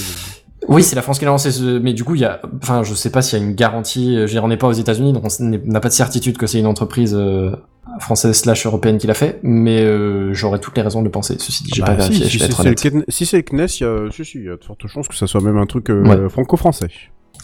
Oui, oui, oui. Euh, c'est c'est le CNES. Bon, après, il y a des partenariats avec d'autres trucs, mais euh, la moitié de ces trucs-là sont français aussi. Euh, je crois qu'il y a des, des trucs allemands et ou suisses aussi dans, dans les laboratoires de microgravité, ce genre de Mm. choses. Mm. Mais a priori, c'est au moins européen. Euh, je présuppose très fortement que ça doit être Ariane qui l'a lancé, mais j'ai pas de, j'ai pas vérifié, pour être honnête. Bref, euh, et donc euh, en gros, euh, évidemment, à bord il y a un accéléromètre, euh, tout ça, tout ça, mais mais il n'y a pas que, hein, parce que pour être sûr qu'il y ait vraiment pas de différence, ils se sont dit tiens, euh, on veut pas que la température joue, tu vois. Par exemple, un, un truc échauffé, peut-être que ça pourrait jouer. Alors ok, on va isoler ça. Et figure-toi qu'ils ont fait un iso- une isolation au millionième de degré. Tu vois, C'est pas un degré, c'est pas un dixième de degré, c'est pas un centième de degré, c'est un millionième de degré. ouais. Mm. Euh, C'est-à-dire que c'est très très tiède, quoi. Ça bouge pas. Euh, et, et alors, ils ont donc lancé ce satellite en 2016 et il a tourné pendant deux ans et demi jusqu'à ce que l'expérience soit finie. Les deux objets étaient, les, deux blocs de, métal de masse différente, étaient en chute libre. Ils sont donc tombés, entre guillemets, pendant deux ans et demi. Alors, je vous passe le, le 1642 tours autour de la Terre, hein, mais ils ont fait 73 millions de kilomètres. Alors, euh, c'est un truc pour le prochain, euh, prochain Redscape euh, quiz, mais 73 millions de kilomètres, c'est beaucoup. On pourrait le comparer à des distances Terre-Soleil, ce genre de choses. euh, c'est, je crois, la moitié, hein, une histoire comme ça, je, je me souviens plus bien, mais euh, c'est beaucoup. C'est beaucoup, beaucoup, beaucoup, beaucoup, beaucoup de kilomètres. Combien Euh, tu dis? Combien tu dis? Excuse-moi, je, je t'ai euh, entendu. 73 millions de kilomètres, j'ai dit une bêtise. Euh, pff, ça me paraît loin. Ok. Tellement loin. Ça me paraît tellement loin. C'est c'est- à peu près le tiers de la distance euh, Terre-Mars. Donc ça me paraît loin. Ok. Alors, je suis peut-être très très loin du compte et je m'en excuse. Tu parles de quoi? Du, Tu parles du satellite qui a été lancé? Ouais, ouais, il a fait 73 millions. Enfin, alors pendant le temps de l'expérience, hein, parce qu'en l'occurrence, là maintenant, il est en cours Ah, d'être désorbité, mais, euh, Ah, mais donc euh, pendant le temps en tournant, tournant, tournant, tournant, il a fait C'est ça. 73 millions. Oui, non, non, non, Exactement. c'est logique. D'accord, j'étais en train de me dire, mais il a pas été lancé. Non, non, non, il a été lancé. Oh, je sais plus, euh, peut-être 700. 700, 700 km d'altitude Ouais, j'ai envie de dire ça, mais j'ai peur. Je l'ai lu aussi quelque part. C'était mon, c'était, je, je sais plus ça par contre. J'essaye de t'apporter des précisions, je suis en train de. de, de. Oui, non, c'est ça. Il a été lancé à 700 km d'altitude, genre à peu près 710, ouais. quasiment 710 deux fois l'ISS, quoi. C'est ça, c'est ça. Mais il a fait effectivement, euh, oui, oui, en, en- en révolution, ça, ça faisait dans les 73, 73 millions de kilomètres, quoi. C'est énorme. Et là, maintenant, je me demande combien l'ISS a fait de bornes depuis qu'elle est euh, opérationnelle. Beaucoup trop.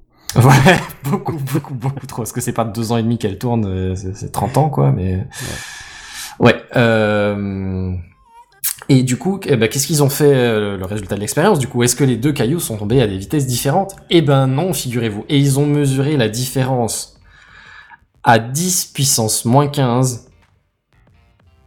et ben il y y a zéro différence. Leur, leur mesure de précision, c'est 10 puissance moins 15 en accélération, donc ça va être en mètres par seconde par seconde, un truc comme ça. 100 mètres par seconde, effectivement. Donc on est au pico, quoi. Ouais. Euh, moins 15, Et, non. je- euh, euh, ouais, pico, ouais, c'est ça, c'est Oui, ouais, ouais, ouais. Hmm. Ou peut-être même encore en dessous, du coup. Picomètre. Pico, c'est mi- moi, c'est 10 moins 12, 10 moins 15, je sais plus. Euh, ça- ça doit être un- En, en tout cas, c'est ultra, pas ultra nano, précis, nano, quoi. c'est vraiment, ils accélèrent pas à une vitesse différente. Sachant que le précédent record était de 10 puissance moins 3. Ouais, Ils ont, enfin, ils ont- ils ont pulvérisé le record, quoi. Bah là, ils Enfin, sont tombés ils pendant longtemps, hein, quand même. hein. Quand tu Oui. tombes pendant deux ans, et, deux ans et demi, t'as quand même le temps de, de voir la différence. Là, moi, je pense à H2, G2, tu vois, la baleine qui tombe avec le, le pot de fleurs. Euh, bon, là, ça dure quelques secondes. Euh, Là, on parle de deux ans et demi. Tu vois, c'est long comme chute. Euh, Le, le gros truc bleu qui arrive, il arrive pendant longtemps. Et euh, voilà. Et j'ai j'ai trouvé cette, euh, cette expérience un peu folle, mais, euh, mais cool, du coup. Et carrément.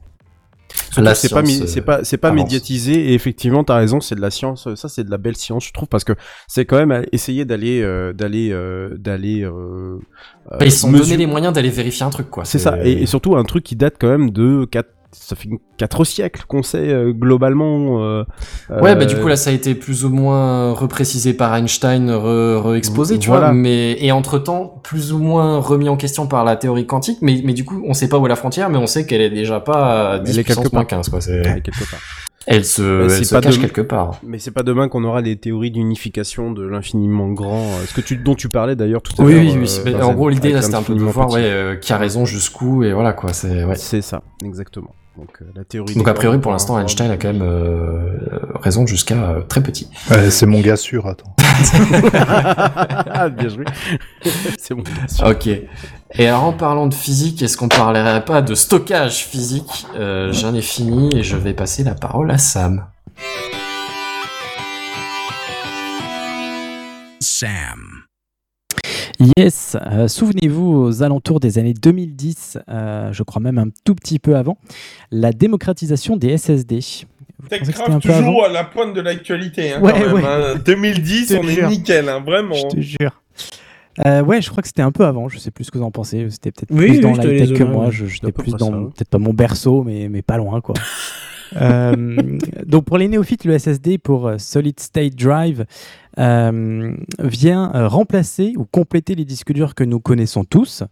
Alors leur avantage, une latence négligeable et une vitesse de lecture et écriture nettement supérieure à celle des disques durs.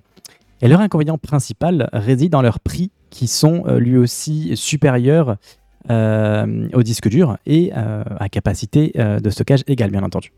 Alors, à leur démocratisation, donc, je disais vers euh, 2010, un autre défaut euh, était souligné par euh, les, les- les- la presse ou ceux qui, euh, qui étaient contre un petit peu le, le principe, euh, leur longi- longévité. C'est même pas question de contre, hein, ceux qui étaient pour. hein.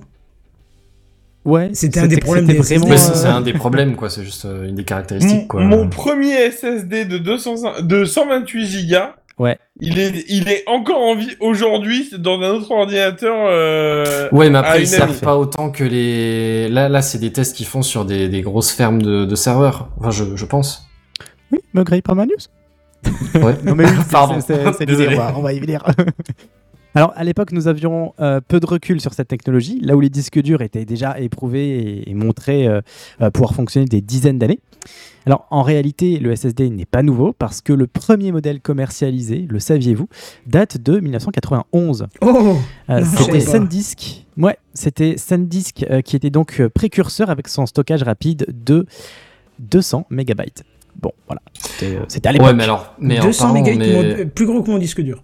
Ouais, j'allais dire, les disques durs à l'époque faisaient pas beaucoup plus de taille que ça. hein. Ah ouais Non. Ah bah moi, mon premier disque dur, c'était Ah non, 128 non. mégas, un truc comme euh, 120 8 mégas. kilooctets 120 mégaoctets. C'est ça.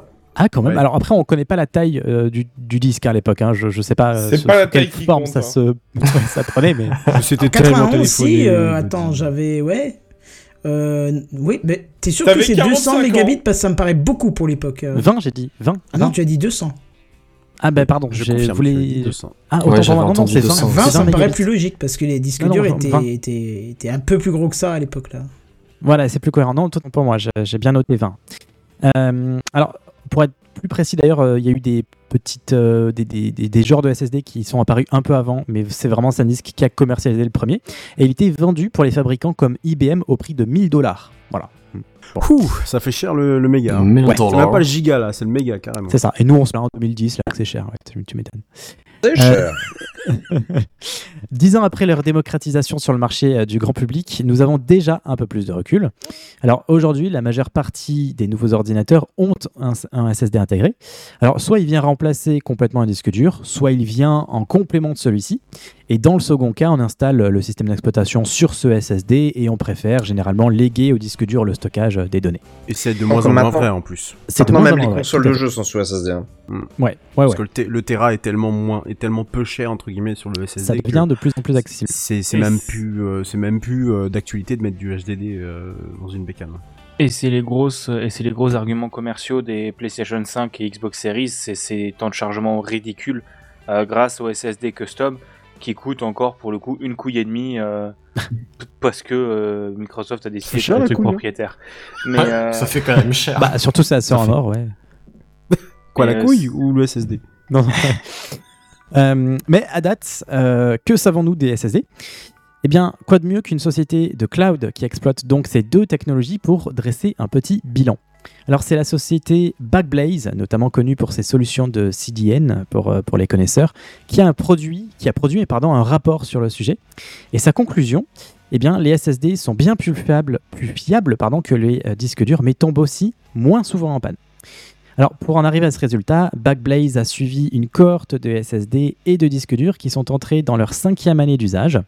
Et on pourra bien entendu émettre des réserves sur la pertinence d'un échantillon âgé que de 5 années, mais tout de même, euh, les résultats sont là. Alors déjà, d'une manière générale, on voit que euh, chaque, euh, chaque année d'ancienneté, un pourcentage légèrement supérieur d'environ 1 point de disques durs tombe en panne, et ce sur les trois premières années. Euh, donc euh, il y a un point de décalage entre les disques durs et les SSD. Euh, sur la quatrième année, on aperçoit une légère hausse de panne pour les disques durs, alors que le taux de panne des SSD, lui, stagne. Mais par contre, sur la cinquième année, c'est assez flagrant, environ 1% des SSD tombent en panne contre 3,5% des disques durs. Alors dit comme ça, on dirait pas, hein, mais si vous suivez sur TechCraft le live sur Twitch, vous pouvez constater que c'est assez flagrant hein, quand on voit le graphe. Effectivement, les courbes sont assez. euh, Elle s'éloigne honnêtement, en fait, ouais, clairement.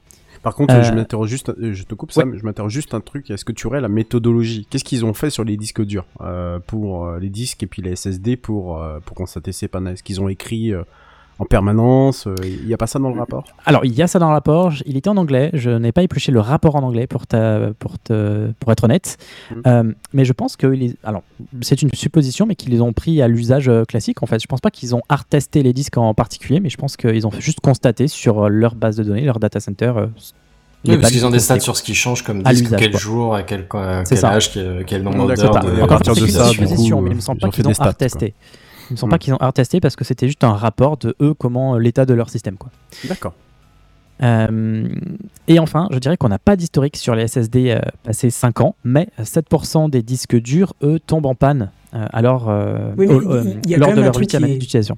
Il y a quand Ouais. même un truc qu'il faut préciser, c'est quand un disque dur tombe en panne, il tombe en panne complètement. Quand un SSD commence à, à tomber en panne, entre guillemets, c'est il perd des secteurs, en fait, tu vois. Oui, c'est vrai, tout à fait. Euh, alors, rassure à nous, euh, ça ne veut pas dire que 7% des disques durs que l'on a, nous, euh, dans notre quotidien, euh, qu'on a l'habitude de retrouver dans le marché, tomberont en panne. Non. Euh, les supports de stockage que Backblaze tourne, euh, ont, euh, tournent continuellement 24 heures sur 24. Donc là où un particulier n'utilisera que, euh, je sais pas moi, quelques heures dans une journée. Et de moins en moins avec le, la crise écologique. Oui, Les particuliers ou les... Ah bah, autant éteindre ses PC. hein. Ah oui, oui, oui, tout à fait. Mais eux, les clouds, pour le coup, ils vont pas être- s'amuser à éteindre euh, leur, euh, leur machine. On Je- coupe je vois. multiprises derrière. Tac. Allez. Il y aura des horaires d'ouverture, tu sais. Tu as Barbaros qui demande dans le chat si tu as des données sur le nombre d'écritures, réécritures sur les SSD. Bah, ça Non, encore une que fois, je suis pas allé dans le détail. Encore une fois, je pense que c'est à l'usage, donc je, je suis pas sûr qu'eux-mêmes ont, le- ont ces stats. Je sais pas, peut-être que oui, sûrement, peut-être qu'ils les ont. Euh, mais j'ai mis le lien. Euh, vous retrouverez le, le lien du rapport euh, en anglais donc euh, dans, dans le- la description du podcast. Alors nous verrons bien si la tendance ne s'inversera pas au-delà des 5 ans euh, pour les SSD, euh, ce qui me semble quand même peu probable. Mais toujours est-il qu'aujourd'hui, je suis sûr que chacun autour de cette table dispose d'au moins un SSD et qui n'a pas eu à s'en plaindre.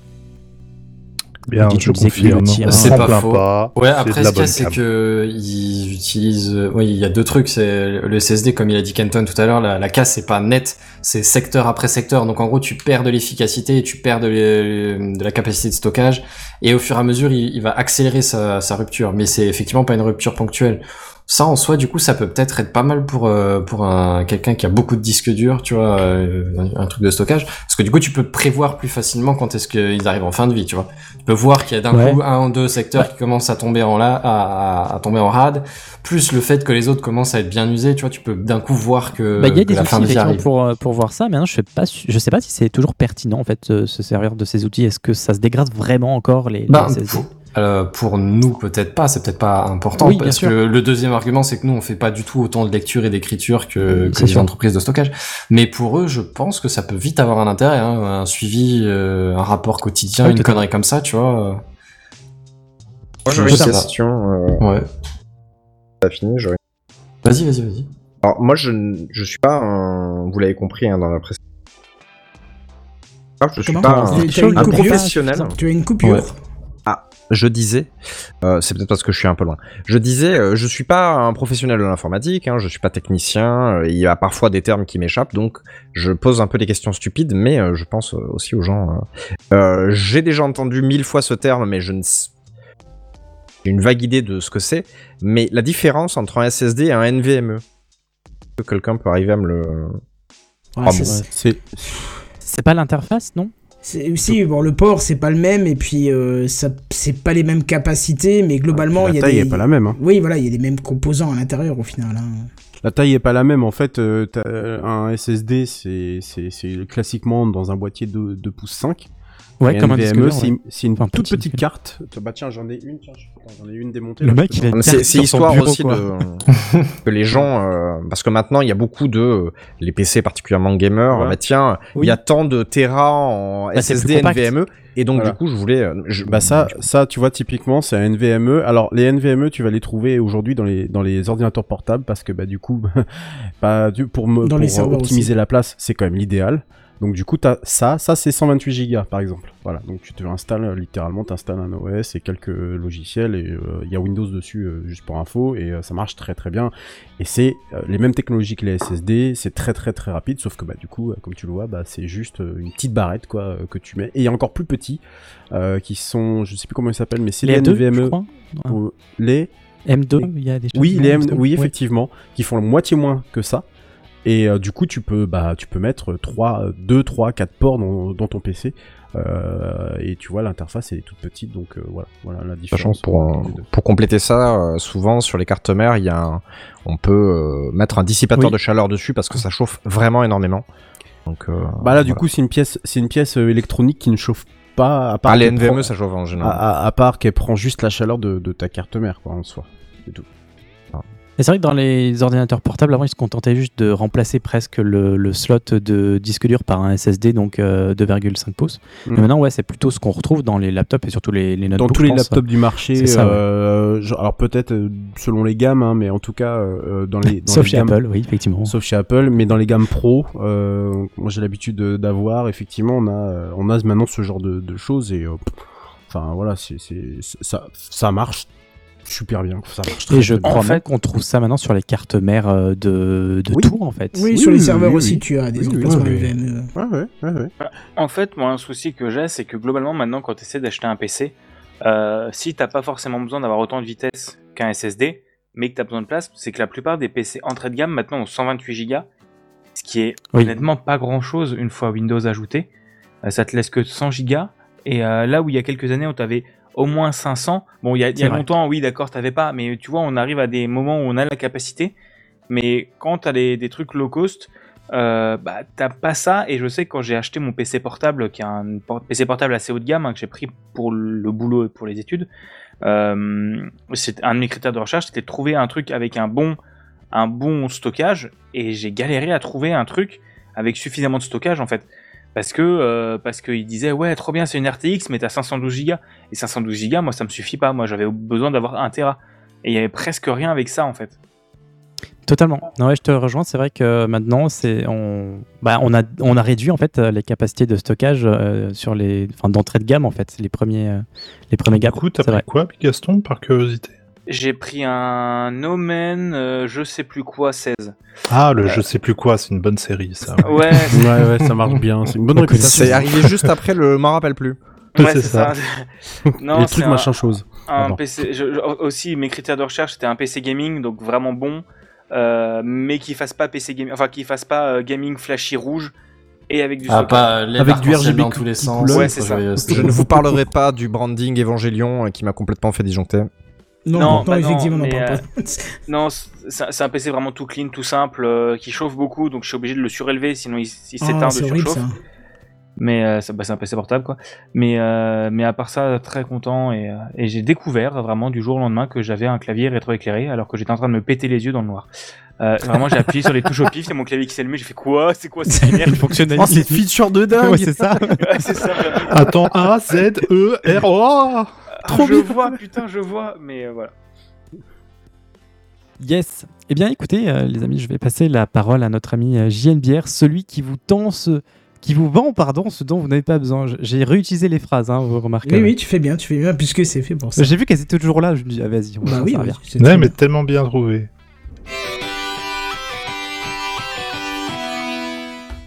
Beer. Ce soir, je vais partager avec vous une tranche de vie, preuve manifeste et évidente de ma volonté, hein, du Pas respect de mes valeurs. Quoi?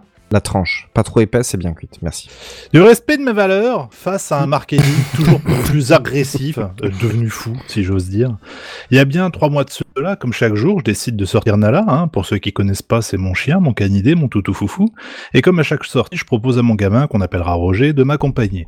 Il me demande, pourra-t-on passer à la librairie me prendre un livre? Et autant on était Ricky Rack ce mois-là, autant quand il s'agit de culture, je suis prêt à me foutre un peu à découvert. Le marché est conclu, Richard et moi on signe un pacte et nous voilà sous un Roger agréable Richard soleil de sous un agréable soleil de juin à arpenter les rues de la ville de Metz suivant un itinéraire mille fois suivi et dont l'ennui fit place à une excitation liée à la promesse de nouvelles vies à vivre et de nouvelles aventures. Alors une fois à la librairie, je laisse Gontran faire son choix, hein, moi je fais le mien. Ça faisait un petit bout de temps que je lorgnais sur les annales du disque monde de Terry Pratchett et je me fis un petit plaisir en prenant les trois premiers tomes. Rentemplant fait ses propres choix, on s'acquitte de la somme due auprès du taulier de l'échoppe. Retour sous le soleil de cette fin de journée, je décide d'emprunter un autre itinéraire afin de varier un peu la promenade et nous nous retrouvâmes vite dans les grandes allées piétonnes du centre-ville. Les gens vont et viennent, profitent de boire quelques coups entre amis, de faire les magasins, et mon regard s'en vint d'un seul coup se poser sur une vitrine tel un vulgaire morceau de métal rencontrant l'attraction magnétique et féroce d'un aimant néodyme. Une publicité qui met en avant des lunettes de soleil. Ça tombe bien, je me dis, j'ai perdu mes ray Et tiens, c'est des ray qui a là, des ray Stories, des ray en partenariat avec Snapchat Facebook Et là, Meta, c'est le enfin, drame. slash Meta, c'est le drame. Alors, bien entendu, vous me connaissez, il est hors de question que j'achète ces merdes, mais j'ai le droit de m'y intéresser. Après tout, on est dans un podcast de tech ou de couture sur gazon. Donc, les Ray-Ban Stories, c'est des Ray-Ban qui reprennent plusieurs dizaines de la marque, hein, dont le plus connu, l'aspect euh, Wayfarer, qui s'appelle. Vous avez deux caméras de part et d'autre euh, des verres, au niveau des branches plus, plus spécifiquement, et des haut-parleurs et des micros planqués d'ailleurs dans les branches. D'une pression courte sur un bouton, vous pouvez enregistrer des clips vidéo allant de 30 secondes à une minute, d'une qualité certes passable, mais franchement acceptable pour des réseaux sociaux, et qui sont stabilisés de manière plutôt efficace. Vous pouvez également prendre des photos en appuyant plus longuement sur le fameux bouton ou en disant Hey Facebook, take a picture. La résolution des photos est de 2592 par 1944 pixels, tandis que celle des vidéos a la spécificité d'être de 1184 par 1184 pixels à 30 images par seconde. Donc un format bien carré, Oui, bien dégueu. Et bien bizarre, 1180. Bien bizarre, mais bon, voilà, c'est tout. Le stockage, il est de 4 Go. Euh, la batterie, elle est de 3 heures en utilisation constante. Les lunettes sont rechargeables via l'étui qui est fourni, qui est un étui de rangement slash batterie. Vous pouvez également écouter de la musique, passer des appels sur Messenger et enfin contrôler donc l'appareil via un bouton physique et une surface tactile, le tout au niveau de la branche droite des lunettes. Et voilà. Donc moi, c'est pour les droitiers, ça. ben oui. Donc je me suis fait la réflexion en plus. Donc moi je vois ça en vitrine, je me dis Mark Zuckerberg, c'est bien un produit de merde ça, ah là là. Bref, en ressortant de chez l'opticien avec les lunettes et le compte bancaire allégé de 300 balles. Pardon Heureusement que t'as été à découvert au départ de l'histoire. De ce corps. Je fus pris d'une honte soudaine. Et euh, car que, comme aurait pu le dire un artiste des temps jadis, victime de la tech, t'es vraiment un pauvre mec.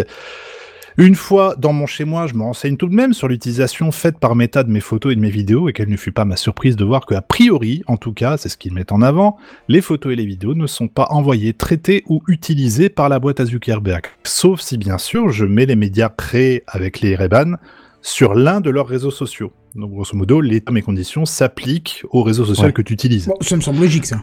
Ça me semble logique. Les seules données récupérées, il en fallait bien, concernent des aspects techniques, ce qui veut tout et rien dire pour moi de l'appareil et de l'application associée, soi-disant, pour le bon fonctionnement. Mais ça, j'ai pas réussi à trouver de détails sur quelles spécifications techniques, voilà, on sait pas. Bon, sinon, dans les faits, ça vaut quoi? J'ai eu trois mois pour faire joujou avec et je vais vous lister, moi, les points qui me séduisent et ceux qui me rebutent un peu. Déjà, et là, c'est bien parce que venez sur le Twitch, vu que là, il y a la vidéo et je peux vous les montrer un petit peu. Elles sont plutôt quali, je trouve. Enfin, ça reste des Ray-Ban. Et moi, c'est vraiment ma cam. Elles sont légères, elles sont discrètes, elles sont passe-partout. Ça, elles sont pas super stock non plus, je veux dire. Elles sont quoi? Elles sont pas super stock non plus, effectivement. Non, non, non, non, tu regardes, parce qu'en fait, euh, là, je c'est un aparté, mais tu vois, les commandes, par exemple, sont euh, là-dedans. Bah, quand tu les portes, je suis désolé, mais c'est... euh, Non, t'as des lunettes classiques qui ont cette, Voilà. euh, ce, ce- je sais plus comment on appelle ça. euh, Ça fait moins de chipos que ouais. ça fait moins de C'est- chipos que les trucs de Snapchat qu'on avait. Oui, voilà, ouais. Effectivement, Ouais, qui font même mal, un peu. Elles font pas de cheapos, c'est du bon matos, c'est le design qui est complètement foufou et je me vois mal porter ça, quoi. Euh, la qualité des photos et des vidéos, donc elle est suffisante, elle est pas exceptionnelle, mais elle est pas médiocre. Euh, le micro est pas mal, les voix enregistrées sont claires, mais il faut faire quand même gaffe s'il y a du vent. Alors, dans ce cas-là, ça. La stabilisation, moi, j'ai trouvé assez bluffante. J'avais pu montrer à Kenton samedi. C'était euh, surprenant, quoi. Tu vois pas quand tu marches, t'as tendance à avoir ce mouvement de balancier, tu sais. Et bah, tu le ressens très peu sur les vidéos. Il y a un, le, il y a, il y a un lock sur l'horizon, ce qui fait que c'est, c'est très correct. Tu peux, tu peux courir avec. Ce sera assez, le mouvement sera assez léger. Ça, je trouve ça sympa. Euh, le déclenchement est instantané, et ça, je trouve ça vraiment top. Euh, tu vois un truc immédiatement, t'appuies sur le bouton, pouf, c'est enregistré ou pris en photo. Il n'y a pas de, tu sais, je sors le téléphone, j'ouvre l'application, euh, je prends, mais il s'est déjà passé 20 000 trucs en attendant. J'aime bien, moi, les possibilités offertes par le côté FPV de la chose. Genre, tu conduis, tu marches, t'aperçois quelque chose sur le vif, donc pif, photo. Écouter de la musique sans faire chier le monde. Parce que on n'entend pas euh, la musique quand si tu marches à côté de moi et que j'ai la musique à fond dans mes lunettes, euh, si tu l'entends, bravo, t'as eu vraiment le. Et ça rentre dans tes oreilles? Non, C'est non, de non, non. l'intra-auriculaire Enfin, C'est pas de la l'intra, c'est euh, C'est de la les conduction haut-parleurs sont vraiment situés au niveau des oreilles dans la branche. Je sais pas si on peut. C'est pas de la conduction osseuse euh, Non, c'est même pas de la conduction osseuse. On- Je sais pas si on le voit. C'est vraiment C'est très petit à léger. la caméra. hein, Ouais, c'est très petit. Je suis désolé, mais euh, c'est encore plus petit sur les lunettes. Il y a, on les voit, on les voit en, en regardant bien, quoi. Euh, plop, plop, plop, qu'est-ce que je disais? Donc ouais, ça c'est sympa. Tu peux passer des appels même si c'est limité à Messenger et WhatsApp, ça a le mérite d'être là. L'étui batterie, ça j'aime bien. C'est euh, bon clairement une idée empruntée euh, à, à Snapchat, mais tu peux recharger tes, tes lunettes une paire de fois, donc il y a pas de souci. Ce que et je l'ai testé vraiment, on va dire en condition en faisant un acrobranche et c'était top en fait. Là, je me rends compte que oui, tu, tu- tu fais une tyrolienne, t'appuies sur le bouton, t'as des plans vraiment super sympas.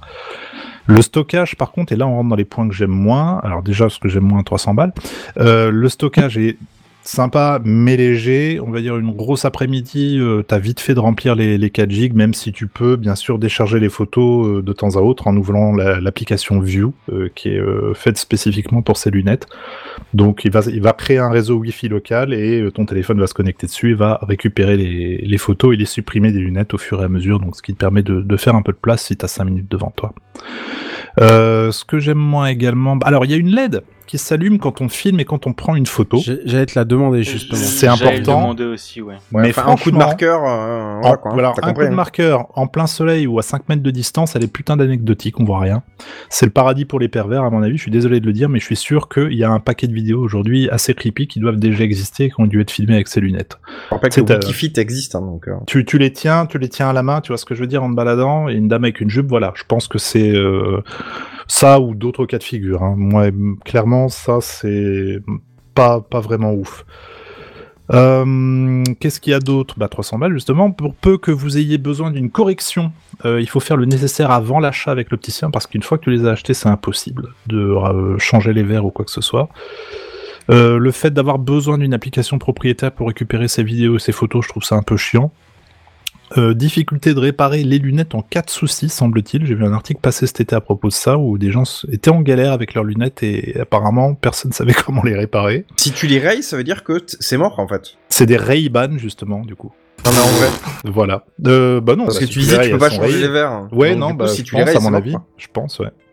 Et euh, dernier point, non négligeable pour moi, elles sont pas du tout copines avec l'eau. Donc les vidéos sous la pluie, euh, ou je sais pas si t'es dans, dans l'eau ou quoi, tout t'oublies clairement. Je crois que les Snapchat Spectacles, elles étaient relativement résistantes à l'eau en revanche. Mais beaucoup de lunettes de soleil sous la pluie, toi.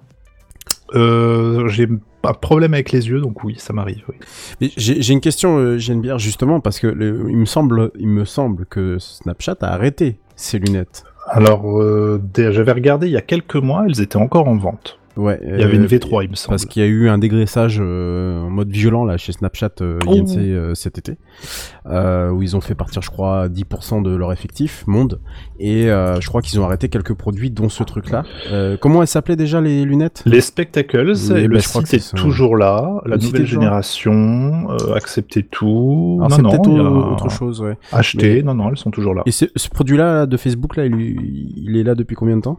Et il est là depuis 5 mois, je dirais. Un truc Ouais, comme ça. Ah oui, donc c'est tout nouveau, euh. Mm. Mais ils avaient pas, ils ont aussi fait un drone euh, Snapchat après. Oui, mais celui-là, un drone, on en avait parlé aussi, un drone euh, tout petit qui tient dans la poche euh, limite, mais euh, qui te fait des vidéos. Enfin, et euh, je reviens sur ce point très rapidement. Si tu vas sur leur site, sur le site du produit, le, les vidéos qui te montrent, il n'y a pas de retouche et ça te permet d'avoir un véritable aperçu de ce qu'un tout petit drone peut proposer, c'est-à-dire une image qui tremblote. Et je trouve qu'au niveau marketing, c'est bien de pas avoir fait l'impasse sur ce point-là en disant regardez les images de ouf que vous pouvez faire avec. Non, c'est c'est des images, bon, je sais pas si ça vaut le prix, mais euh, je l'ai pas acheté en tout cas. Voilà, euh, moi Et j'espère. les avoir- bouquins alors? Alors les bouquins, top. J'espère avoir pu vous convaincre que je n'étais qu'une merde vendue à ce système capitaliste. Et tu Ça Pas exactement les termes, mais. Mais ça tu reste resteras malgré toujours notre tout, je trouve un produit qui, est, qui a, enfin pour moi, qui a un intérêt parce que ça me permet d'avoir les mains libres et de, de pouvoir écouter de la zik et prendre des toffs euh, comme j'ai envie, sachant que la qualité est relativement au rendez-vous, encore une fois pour des réseaux sociaux, hein, certainement pas pour de la, de la vraie photo, mais que je trouve très très cher pour des fonctionnalités que je noterais moyenne plus, on va dire. Et je sais pas du tout s'il y a une V2 qui est envisagée par Meta, mais euh, à l'occasion, je jetterai volontiers un coup d'œil dessus. Cordialement, JNBR. Ah bah, c'était très bien. Monsieur Bière. C'était un très bon retour, dis donc. Bah écoutez, on fait Et ce qu'on peut. c'était une, une belle news à 300, à 300 balles. Oh, mais ça, ça fait partie des frais du podcast. hein, on t'explique. Ah, proposé mais par notre DNS sponsor. t'inquiète pas. Bah oui, Voilà. évidemment, évidemment. C'est ça. Mais, mais d'ivoire, monsieur Bigaston, vous marcheriez pas un peu sur mes plates-bandes de ce que je vois là dans le conducteur? Vous auriez pas un dossier de la semaine sur un sujet qui me tient à cœur Que je vous ai d'ailleurs donné mon aval? Si, bah si, tu vois, j'ai eu la gentillesse de, de- de demander, tu vois, j'ai quand même été sympa. Ah, le Ouais, mec eh ben. se présente en prince chevalier parce qu'il te demande s'il peut faire ton taf, quoi. C'est. Ah, Allez. et puis quoi après Bon. Montre-nous donc un peu de quoi tu vas parler, mon gars. Alors moi, à peine arrivé, donc... Eh bah euh, attends, j'ai attends, décidé- attends, attends, Attends. il te faut ton, Attends, attends, viens, Mais- viens, Virgile, Ah, attends, ouais, c'est c'est ça. ça. il, il te faut, il te faut ton, ton jingle, euh, attention. hein. Tu as entendu le dernier truc là Tu as vu l'iPad qui est sorti la dernière fois? C'est le dossier de la semaine. C'est le dossier de la semaine. C'est le dossier de la semaine. C'est le dossier de la semaine, mes amis. Ah, ça c'est moderne. Ça, c'est moderne. Bigaston. Oui, je l'ai Le pas encore, fait à la avant voix. hein. l'introduction. quoi. Ah, j'ai carrément un dossier de la semaine tout de suite. Ah bah c'est cool. Oui, parce que j'ai oublié de faire le layer pour les news gaming, donc j'ai dû le boucher dans le dossier de la semaine.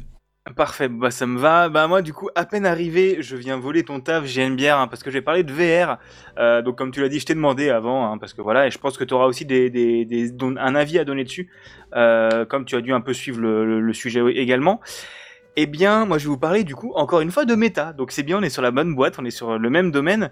Euh, en gros, pour, on va refaire un rappel du contexte hein, pour ceux qui n'ont pas du tout suivi comment ça marchait la réalité virtuelle du côté de Meta, donc du côté de Facebook, hein, en gros, parce qu'ils sont tous dans leur délire métaverse, mais voilà. Donc en gros, Oculus a sorti un casque qui s'appelait avant l'Oculus Quest 2 et qui maintenant s'appelle le Meta Quest 2. Donc au revoir euh, Marc Oculus, petit ange parti trop tôt, qui était pourtant vachement bien, euh, qui a en gros révolutionné l'accessibilité de la réalité virtuelle euh, avec un rapport qualité-prix imbattable. hein, vraiment, c'était in- incroyable. Pour 350 euros, vous aviez un casque qui était à la fois autonome, donc tu pouvais jouer à beaucoup beaucoup de jeux euh, très qualitatifs directement sur ton casque, euh, sans que ce soit dégueulasse. Ouais, donc voilà, le, Quest 2 euh, qui, est, très beau, que nous montre JNBR, qui est vraiment un casque, vraiment, je suis vraiment pas mécontent de l'avoir acheté parce que tu as une très bonne bibliothèque et Meta a la gentillesse de faire des exclus avec des studios, donc tu as des jeux qui sortent. Et maintenant, ils ont sorti aussi la possibilité de jouer avec fil ou sans fil connecté à son ordinateur. Donc, à vous, Half-Life Alix, si vous avez envie d'avoir un peu peur et de jouer à du bon gros jeu VR AAA. Le casque a pris 100 balles de plus pendant l'été hein, à cause de l'inflation. hein, voilà, donc euh, maintenant c'est un peu moins rentable parce que 450 balles, ça trouve un peu le cul. On va pas se mentir. Euh, mais depuis quelques mois, on a des leaks à propos de, du futur d'Oculus et de la marque Meta tout simplement. Après le rebranding euh, et des apparitions cringe de Mark Zuckerberg avec son avatar plus moche que VRChat, au moins sur VRChat, on a des meufs d'animé euh, et des furies. hein. Bonjour les bonjour les furies, euh, copains. Et, euh, et leur truc Meta Horizon qui a l'air vraiment bien, bien, bien claqué au sol, encore pire que Second Life, euh, parce qu'ils veulent foutre des NFT et ce genre de conneries dedans. hein. Ce nouveau casque serait prévu pour arriver d'ici octobre, le 25 octobre selon certains leaks, et qui sera annoncé dans un futur événement très proche, donc peut-être en septembre ou en octobre, j'ai pas trouvé de date, euh, et aurait un prix bien plus cher que 1000 dollars, et ils avaient annoncé ce prix avant l'augmentation d'Oculus, euh, au moment de l'augmentation du Quest 2. Donc, ça va être vraiment du casque haut de gamme. hein. Rappelons que, chez la concurrence, qui, à peu serait à peu près sur le même créneau, donc qui est du côté de l'HTC Vive, on est dans des casques qui sont à 1300, 1400 euros. Euh, on aurait des features vachement améliorées pour ce casque, un poids et une taille vraiment plus léger grâce à des lentilles de type pancake. Je sais pas ce que ça veut dire, mais c'est bon les pancakes. En gros, euh, ce sera des lentilles qui seront plus fines et qui permettront en- d'avoir la même chose qu'avant, le même euh, le même recul par rapport aux anciennes lentilles. Euh, je, je suis pas je suis pas Pancake, ça veut dire que tu peux voir de très très près avec. Ouais, c'est ça, c'est des lentilles faites. En fait, si tu regardes le, le form factor, le casque fait genre Pour 3 éviter cm le de large. quoi. Oui, c'est ça. Fait, c'est des lentilles qui sont très petites et qui vont être très chouettes, euh, qui vont éviter d'avoir, euh, comme on a pu le voir sur GNBR, euh, le casque est vraiment fait bien quand même 5-6 cm de long. Là, il va en faire quasiment la moitié, voire, le tiers. Ce qui est quand même une très bonne amélioration hein, et, du coup un poids qui sera aussi vachement plus léger. La batterie serait plus grosse et potentiellement déplacée à l'arrière du casque parce que pour l'instant le Quest 2 en gros c'est une c'est une, sangle dégueulasse vraiment claquée au sol euh, il faut prendre le truc pro mais sinon c'est nul. Et, euh, là ils veulent déplacer la batterie à l'arrière du casque pour plus euh, d'équilibre entre l'avant et l'arrière.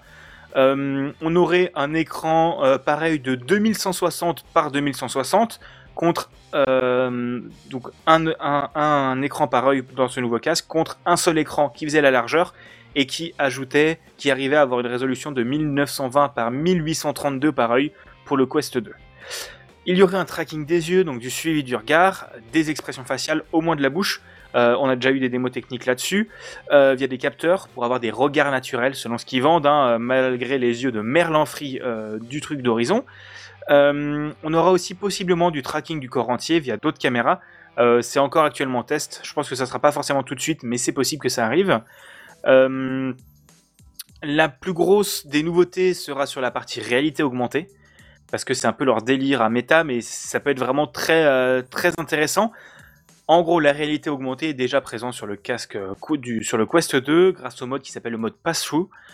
En fait, pour se, pour se positionner dans l'espace, si vous voulez, je pourrais rentrer plus dans les détails un jour ou l'autre, mais en gros, pour se positionner dans l'espace, le Quest utilise quatre caméras infrarouges et euh, qui sont infrarouges parce que l'infrarouge ça suffit, c'est moins cher et c'est surtout assez pratique pour positionner l'environnement. Et grâce à ce mode pass-through, tu arrives à voir ton environnement au travers de ces caméras. Donc c'est globalement du noir et blanc en réalité en qualité dégueulasse. Mais ça fonctionne assez bien avec des, des certains jeux. Euh, je peux vous conseiller Cubism qui marche assez bien là-dessus avec le tracking des doigts. C'est assez impressionnant. Euh, on n'a pas encore beaucoup de jeux, mais ça marche vraiment vraiment bien. Eh bien, euh, cette fois-ci, on aura euh, des au moins deux, de ce que j'ai compris, deux caméras 4K couleur euh, couplées à des caméras de tracking. Donc, on pourrait avoir un mode pass-through en 4K couleur, donc en très très bonne qualité, euh, en sachant que le tracking euh, globalement marche très bien et qu'ils veulent ajouter un tracking de la pièce, donc suivi des meubles que tu pourras dessiner. Tu dessines tes meubles et ils les, ils les prennent en compte dans les euh, dans les dans les dans ton environnement. Et il y a eu une démo technique de la part de Meta euh, pour ce truc-là qui a l'air assez impressionnante.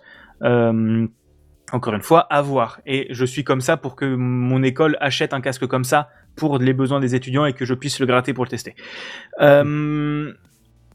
Aussi, une des nouvelles nouveautés, ce sera les manettes. Puisqu'en gros, actuellement, les manettes des casques sont fonctionnent par un système qui s'appelle le système Galaxy. En gros, les grosses protubérances que vous voyez sur les manettes, euh, les grosses protubérances blanches, en fait, cachent des LED, des LED infrarouges qui sont captés par les caméras infrarouges du casque pour positionner les manettes par rapport au casque, en plus du gyroscope qui sont présentes dans les manettes. Mais si vous avez vos manettes à l'arrière de la tête ou derrière votre dos, bien évidemment, vous n'êtes pas dans le champ d'action des caméras, donc ça ne marche pas. Et bien là, euh, Facebook a eu une très bonne idée pour avoir encore plus de caméras chez vous, bien évidemment. Et bien en gros, ils vont mettre des caméras directement sur les manettes. Donc en gros, les manettes, euh, comme le casque, se positionneront elles-mêmes toutes seules dans leur environnement. Euh, ça veut dire qu'on pourra se rapprocher d'une qualité de tracking du HTC Vive qui utilise une technologie différente pour le placement du casque et des manettes. Euh, que je pourrais, pareil, si ça vous intéresse, je vous en expliquerai un jour ou l'autre où on aura un peu plus de temps. Euh, Juste euh, rapidement, c'est intéressant ce que tu dis justement pour les manettes parce que c'est un des points euh, qui est casse-pied. Par exemple, quand tu tires à l'arc, quand tu tires à l'arc, que tu as ton casque comme ça, ton, tu tends ton bras comme, comme ça et avec l'autre manette, tu la rapproches, mais tu pourras pas vraiment aller plus loin que ton oreille. Alors parfois, tu as vraiment envie, de, de, de, de tirer. De euh, la- décocher, quoi, de- la super fort, flèche. tu vois. Et du coup, ton tir, il est. Je trouve moyen, admiratif bof. le fait que tu ne dises pas bandé. Je sais, mais oui, mais je ne sais pas. Donc voilà, ouais, s'ils proposent des trucs comme ça, moi je suis chaud, clairement. Et ça, ouais, ça peut être vraiment très intéressant. La manette a l'air d'être plus petite, plus proche du- d'un format type Nunchuk, pour ceux qui se souviennent de Feu la Wii. Oui. Euh, vraiment, vraiment format Nunchuk. En fait, vous, je pense que vous prendrez, vous prenez la manette du Quest 2, vous dégagez l'anneau autour, en fait. Euh, ça va être à peu près cette taille-là, donc aussi des manettes peut-être plus légères, euh, des choses comme ça. On n'a pas encore d'informations, mais on sait jamais. Peut-être qu'ils mettront aussi des gâchettes améliorées, euh, style celle de PlayStation 5. Euh, bref, ce genre de choses très intéressantes. Facebook semble, semble vraiment vouloir se mettre euh, du côté professionnel du milieu euh, avec un casque haut de gamme euh, qui est vraiment un casque haut de gamme. hein. Ils vont pas, ils vont pas arrêter de vendre le Quest 2, le Quest 2 et le Quest Pro parce qu'on est sûr du nom maintenant et je vais vous expliquer pourquoi juste après parce que c'est vraiment très rigolo. Euh, le Quest 2 et le Quest Pro continueront de vivre en parallèle parce que ce n'est pas du tout le même public et pour moi si vous êtes dans le vous êtes un aficionados de la VR et que vous voulez tester, le Quest 2 suffit amplement. Vraiment, c'est un excellent casque, t'as beaucoup beaucoup d'expérience. Maintenant même avec le le 1, même le 1. Oui, même, Même, si 1. t'es un peu limité, il y a quelques softs qui sont pas compatibles, des trucs un peu lourds comme Resident Evil 4 ou ce genre de choses, mais malgré tout, le 1 a une ludothèque de malade. Pff, en occasion, là, sur le bon coin, C'est lâchez-vous. c'est pas la même ludothèque que les autres? Si, si, c'est la même Ah, ludothèque, mais le 2 a un poil plus de puissance, donc Oui. il y a certains gros jeux vraiment euh, assez péchus qui tourneront pas sur le 1. Ok, ok. Et Après, euh, est-ce que c'est un argument marketing ou est-ce que c'est la réalité? Je saurais pas te dire, mais on constate en tout cas un gain de, euh, par exemple, je sais pas, le, le jeu Star Wars en termes de, de chargement sur le Quest 1, bon bah voilà, t'attends un peu. Sur le 2, c'est quasi instant, quoi. Et, et aussi à dire, euh, je suis pas sûr que avec le, leur mode Airlink, donc qui est la, je suis pas sûr que le Quest 1 soit compatible avec la VR PC, pour le coup. Euh, Si tu utilises Virtual Desktop, si, sans souci. Avec Airlink, je ne sais pas. Là, je- Il n'y a pas. Airlink et je suis pas sûr que ce soit avec le câble. Je crois que avec le câble c'est pas non plus possible. Mais oui, via Virtual Desktop euh, ça marche très bien.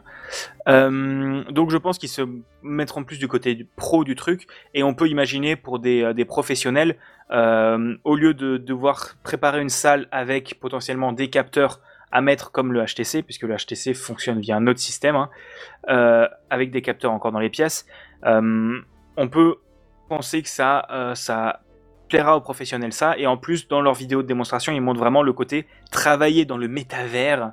Euh, oui, j'aime la VR, mais je ne crois pas au métavers. Euh, travailler dans le métavers avec le, le suivi du clavier en Bluetooth, le passage du mode VR et non VR pour voir tes collègues, ce genre de conneries. Bref, des choses très intéressantes. Et pourquoi je vous parle de ce casque maintenant? Même s'il n'est pas disponible, hein, déjà parce que j'ai pas pu vous en parler avant, mais voilà. Eh bien, parce qu'on a trouvé, et parce que la plupart de ces leaks ont été confirmés. Ah, vous- Parce que je, je vais le, le titre que j'ai écrit, c'est le petit Oculus Quest Pro recherche son propriétaire. Euh, je, je répète ce titre parce que ça va vous donner un indice. En gros, une unité bien emballée dans un beau carton commercial, hein, destinée à un ingénieur, euh, on peut imaginer un ingénieur de chez Facebook ou d'un de ses clients euh, pour tester des choses, hein, a été oublié dans une chambre d'hôtel. Voilà, Merde, je pose ça c'est là. dur un peu. Ils ont oublié cette- ce truc-là dans une chambre d'hôtel et un mec l'a trouvé et a posté des photos sur Twitter et on voit le casque qui est tout petit, les nouvelles manettes, la superbe boîte qui colle vraiment à la charte, di- à la charte graphique euh, de, de toute la marque Quest. Euh, donc on peut s'attendre à des news soon et vraiment si, euh, si toutes les annonces sont vraies, ça sera un excellent casque. Et je veux parler vite fait aussi d'un autre casque de réalité virtuelle qui sortira bientôt, c'est le PSVR 2 euh, qui devrait sortir l'année prochaine avec entre autres une exclusivité qui me fait bien bander comme jamais, c'est Horizon Call of the Mountain, donc un jeu euh, en réalité virtuelle à gros budget dans l'univers de Horizon Zero Dawn et de Horizon Forbidden West, qui sont deux jeux que j'adore. Et, euh, et le casque, on n'avait jamais pu l'approcher pour l'instant, et bien des rédactions comme Gamecult ou Upload VR ont pu aller tester le casque à Londres récemment. Euh, J'ai pas encore eu le temps de voir les vidéos preview, mais je voulais le caser vu que c'était quand même dans une news, et euh, ça semble assez prometteur, ils avaient l'air assez bluffés. Et, euh, je pense que le côté gâchette adaptative n'était pas forcément très utile sur les manettes de PlayStation 5, mais sur une manette de VR pour n'importe quel jeu avec un flingue, ça rajoutera énormément d'intégration. Voilà. Et je rajouterai que bah, la conférence, il y a une conférence euh, méta euh, dédiée à la VR notamment, sera le 11 octobre, donc on aura l'occasion bah voilà. d'en discuter avec grand plaisir. Oui, carrément avec plaisir. Et je vais passer la parole à Monsieur Redscape. Redscape Eh ben non, il n'existe plus non, il n'existe plus, maintenant, c'est Eh non, plus il n'existe plus. Ah non, mais attends. Voilà, merci, c'est quand même Oh. mieux. C'est bien, ça nous fait deux spécialistes de la VR euh, euh, dans l'émission maintenant, ça nous fera de beaux débats. Euh, AVR est contre tout ça. allez. Eh ben, bravo. J'étais en train de chercher, euh, félicitations. Ouais, bravo. Ouais, ouais, mais j'aime bien JNBR parce que voilà, il a toujours le mot et euh, c'est- c'est c'est- c'est tellement sympa. Avec plaisir. Bon, eh bien, ça fait quand même deux mois hein, que je trépigne d'impatience, euh, messieurs, de tous vous retrouver parce qu'on a vécu un été très riche du côté de l'espace et que j'ai très envie de tout vous raconter. Mais on va, on va faire une petite sélection quand même. Euh, un foisonnement de news et surtout euh, d'images, hein, certaines d'une beauté époustouflante, on va en reparler, hein, à voir du côté du JWST qui tourne à plein régime, et d'autres bien plus dramatiques comme celles qui nous ont montré à tous combien euh, le réchauffement climatique était visible entre la sécheresse sur la France et l'Europe et les terribles incendies survenus notamment du côté de la Gironde. Mais il est là tout l'intérêt euh, de cette science multiple qu'est l'astronomie, ici à travers les satellites, pour nous rendre compte des dégâts que nous provoquons chaque jour, mais aussi et tout simplement de nous faire rêver. Et même si le monde ne tourne plus aussi rond après cet été catastrophique en tout point, je vais, je l'espère, à travers ces chroniques de l'espace, vous faire découvrir et vous démystifier ce qui se passe là-haut, vous dire l'importance de lever les yeux au ciel et de vous montrer combien tout ceci nous est utile pour nous comprendre et nous faire réfléchir sur ce que nous sommes et où nous souhaitons aller. Le mot d'ordre de cette saison 4, continuer de chérir ce point bleu, expression consacrée de Carl Sagan dans son texte The, Pale Blue Dot, astronome que nous admirons Kenton et moi-même, la seule maison que nous n'ayons jamais eue, et faire un petit pas pour l'homme en tentant de comprendre ce qui fait de nous ce que nous sommes, des êtres insignifiants aux yeux de l'univers, mais qui doit d'urgence se reconnecter à une vision plus globale et non plus aussi nombriliste. Lever les yeux et son esprit vers le ciel, ça n'est pas, ça n'est pas abandonner notre maison, bien au contraire, c'est simplement mieux savoir qui nous sommes et d'où nous venons. Accrochez vos ceintures, préparez à vous à l'inconnu et laissez-vous guider. Spacecraft pardon, saison 4, les chroniques de l'espace, c'est parti.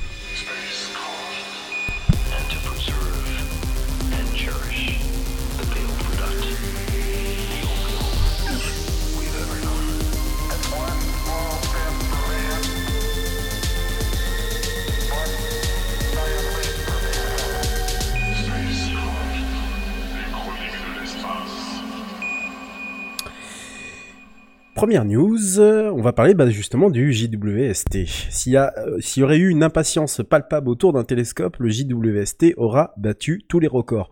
Plus que Hubble et euh, sa myopie des années 90, le feuilleton du fameux télescope New Generation aura tenu en haleine les milliers d'astronomes qui piaffaient d'impatience de l'utiliser. On a suivi la saison dernière, et ici même, hein, l'épopée de l'observatoire céleste depuis son décollage à Kourou en Guyane jusqu'à son arrivée 1,5 million de kilomètres plus loin au point de Lagrange L2. Et c'est pendant nos vacances que le télescope a dévoilé ses premières images, et le moins que l'on puisse dire, c'est qu'attendre autant de temps en valait certainement la peine. Une première historique sur la photo d'origine, hein, je sais pas si vous vous souvenez, c'était une magnifique photographie avec plein de petits points qui représentaient toutes des galaxies, un truc vertigineux, c'était le 12 juillet dernier une photographie du ciel profond qui dévoilait déjà une partie des capacités dantesques du JWST. Puis d'autres sont venus agrémenter euh, les fonds d'écran de nombreux passionnés, dont moi, vous imaginez bien, comme par exemple ce cliché de Jupiter en fausse couleur, car rappelons-le, le JWST ne photographie pas en lumière visible, mais à travers plusieurs filtres. La photo est d'une précision folle, euh, et vous pouvez d'ailleurs le voir sur le live actuellement. Je pense que ça se passe de commentaires, et, et on distingue même les anneaux. Car oui, Jupiter a des anneaux, hein, ça m'évitera de me faire traiter de fou lors des soirées de l'empereur. Et elle fait apparaître les, de le, alors c'est pas l'empereur normalement l'expression consacrée, je crois que c'est les soirées de l'ambassadeur. L'ambassadeur. Ah. Voilà, merci. Pas de l'empereur. Petite faute.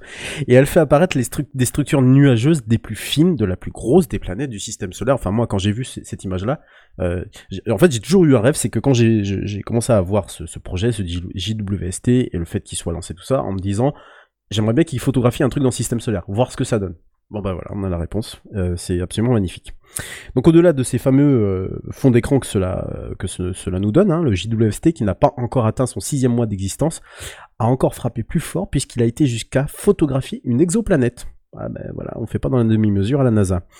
HIP, euh, HOP non, HIP tout court, hein, 65426b pour ceux qui auraient reconnu le, nom de l'émission. C'est son nom. Euh, je vous rappelle qu'il y a plus de 5 5000 exoplanètes découvertes depuis euh, 95, hein, donc ça serait un peu compliqué de toutes les nommer est située à 385 années-lumière de la Terre, donc c'est vraiment à côté. Euh, découverte en 2017, euh, vient de prendre la pause pour le JWST, qu'il a photographié avec quatre filtres de différentes longueurs d'onde. Bon, rassurez-vous, les merdia, contraction de merde et de média, n'ont pas cou- découvert de vie dessus, et à mon avis c'est pas près d'arriver, puisque c'est une géante gazeuse et qu'elle fait 12 fois la masse de Jupiter, imaginez un peu le bestiau. Mais L'exploit est quand même de taille hein, et ouvre une voie sacrément large au futur de l'astronomie en général, où les découvertes vont sans doute se succéder. D'ailleurs, à l'heure où je vous parle, une équipe franco-canadienne a utilisé ce même JWST pour observer la nébuleuse d'Orion, nuage de gaz dans notre galaxie, à seulement à chaque fois je dis seulement, mais ça, bon, ça peut, voilà, 1300 années-lumière de la Terre, et euh, dont les détails sont euh, bah, juste aussi à, couper le souffle. hein. les, les mots vont vraiment commencer à me manquer moi à force, et le résultat est tout bonnement sensationnel. Alors un conseil, ou plutôt deux d'ailleurs, pour suivre l'actualité du JWST avant tout le monde, écoutez Spacecraft bien sûr, ou vous abonnez au blog de la NASA, blog.nasa.gov slash web, qui décrit avec précision et sans déformation éventuelle les découvertes du JWST. Euh... J'ai même plus besoin de demander. Bah ça se sent quand ça vient donc. euh. C'est ah, métier, ah ouais, hein. non, mais C'est ma- magnifique. C'est une écriture. Ah ouais, ouais, non, mais je, je vois ça. Euh, deuxième news, euh, bah on va parler de, de bah, on va parler des Chinois hein, qui veulent asseoir un peu leur domi- domination sur le monde. hein, je pense que ça vous aura pas trop échappé, mais aussi dans l'espace. Sauf que c'est bien gentil, ils ont depuis quelques années un petit problème. Comment faire rentrer des morceaux de fusée, voire même des fusées sur Terre, sans avertir le monde que chacun d'entre nous pourrait potentiellement se le manger sur le coin du nez? Encore une fois, euh, bah, ils ont réussi l'exploit de refaire la même bêtise entre guillemets que les deux ou trois fois où je vous ai déjà décrit le même phénomène, et plus de peur que de mal, puisque le 31 juillet dernier, désintégration de cette fameuse fusée au-dessus de l'océan Indien, très exactement à environ 57 km, j'aime bien le environ, au large de la côte est de l'île de Palawan, aux Philippines. Ce n'est pas un nom de l'île de de Koh Lanta, hein, selon le communiqué officiel de l'agence spatiale. Les moritos et les marques. Oui. Bon, ceci dit, la fusée a quand même été vue en train de se désintégrer par les habitants de l'île de Bornéo, en Malaisie. Faites pas les innocents, on vous a vu. Et dans un contexte international très tendu entre les États-Unis et la Chine, du fait du dossier explosif de Taïwan notamment, on tape du poing sur la table, mais pas trop quand même. Hein. Entre le blondinet du Kremlin et le totalitaire chinois, en termes de déglinguer sur Terre, on va arrêter deux minutes les conneries. Donc je disais, la NASA a un peu râlé en mode Oh là là, oh c'est pas bien, hein, hein, franchement. Hein. Par le biais de son administrateur, Bill Nelson, il a, dans un tweet, dénoncé un manque d'informations précises sur, je cite, la trajectoire de leur fusée Longue Marche 5B et que toutes les nations menant des activités spatiales devraient respecter des pratiques exemplaires. Je précise que la fusée en question amenait un nouveau module euh, pour leur station euh, spatiale qui est en train tout doucement mais sûrement de se construire. Car la chute d'objets de cette taille présente des risques importants de provoquer des pertes humaines ou matérielles. Oh là là, on le savait vraiment pas. Soulignons au passage que le partage d'informations était essentiel pour, je cite, une utilisation responsable de l'espace et pour assurer la sécurité des personnes ici sur Terre. Euh, juste pour info, et je termine cette news là-dessus, la fusée Longue Marche 5B n'a pas été conçue pour contrôler sa descente d'orbite. Voilà, je vous laisse rire deux minutes, hein, parce que vraiment, cahier des charges. Pourquoi s'emmerder hein, au bout d'un moment? Il y a, Bien pas sûr, de bug, c'est sans retour. perdre du temps, de toute façon. C'est ton aller sans retour. exactement ça. Ça Quand j'ai lu ça, hein. j'ai dit c'est pas possible. c'est pas possible, c'est-à-dire qu'on fait rentrer littéralement une fusée entière. Mais bon, on n'a pas on n'a pas conçu le système pour euh, voilà. Non, mais on avait bien visé, il y avait Taïwan ou les États-Unis derrière. Avec un peu de chance, ça leur retombait sur la gueule. Euh, tu penses que c'est des mecs du sud qui l'ont conçu en plus? Exactement. c'est au sud de, c'est au sud de, c'est au sud de chez moi, donc c'est le sud. Bon, euh, Oh, putain, des Chinois alors- de Marseille, quoi. Oui. On dirait un mauvais film français produit par Besson, tu vois. Chinois de Des Marseille. Chinois à Marseille avec Christian Clavier qui découvrent que eux aussi, ils peuvent- ils ont le droit de vivre. Tu sais, euh, pardon. Non, mais je t'en prie. C'est parti en couille. Ah, t'expliques pas, il était bien celui-là. Exactement. Euh, bon, voilà, pour les deux minutes de, de rire ensemble. hein. Alors, bon, je veux bien que 70% de la surface terrestre est composée d'océans, hein, mais il faudrait quand même pas pousser mémé dans les orties trop loin. Un jour, ça va vraiment finir par se voir. Je dis ça, je dis rien. Ce qui est bien, c'est que j'avais en, plus écrit, merci pour le bip, c'est qu'en plus j'avais écrit des, des- des phrases de transition, j'ai même plus besoin de les dire. Ah bah tiens, troisième news. Si c'est pas les Chinois, ce sont les Russes. Je vous avais, je vous avais pas prévenu, mais on fait un peu dans les, on fait un peu dans les déglingos ce soir. Un Chinois, un Russe et un Américain. Ouais, dans les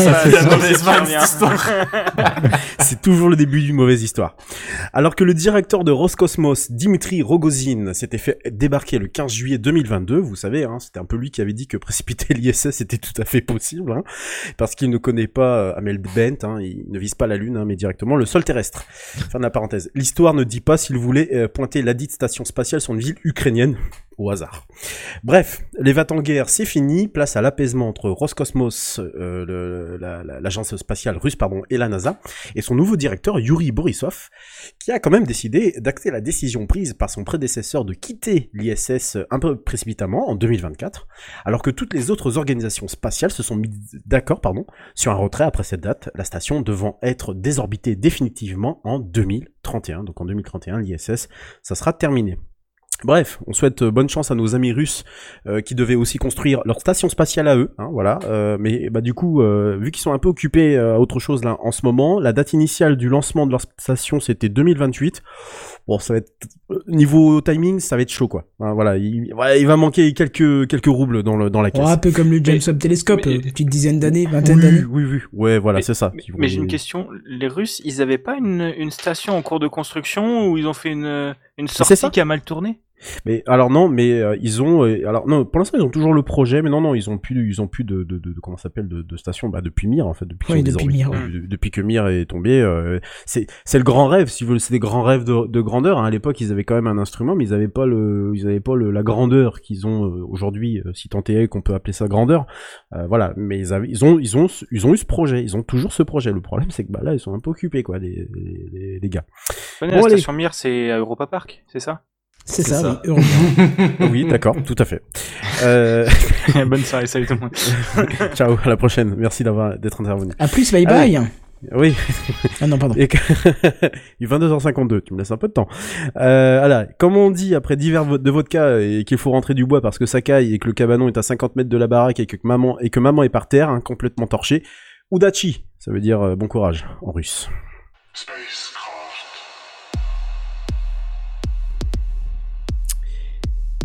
Bah, là, tu peux pas te plaindre, il y a de la basse là.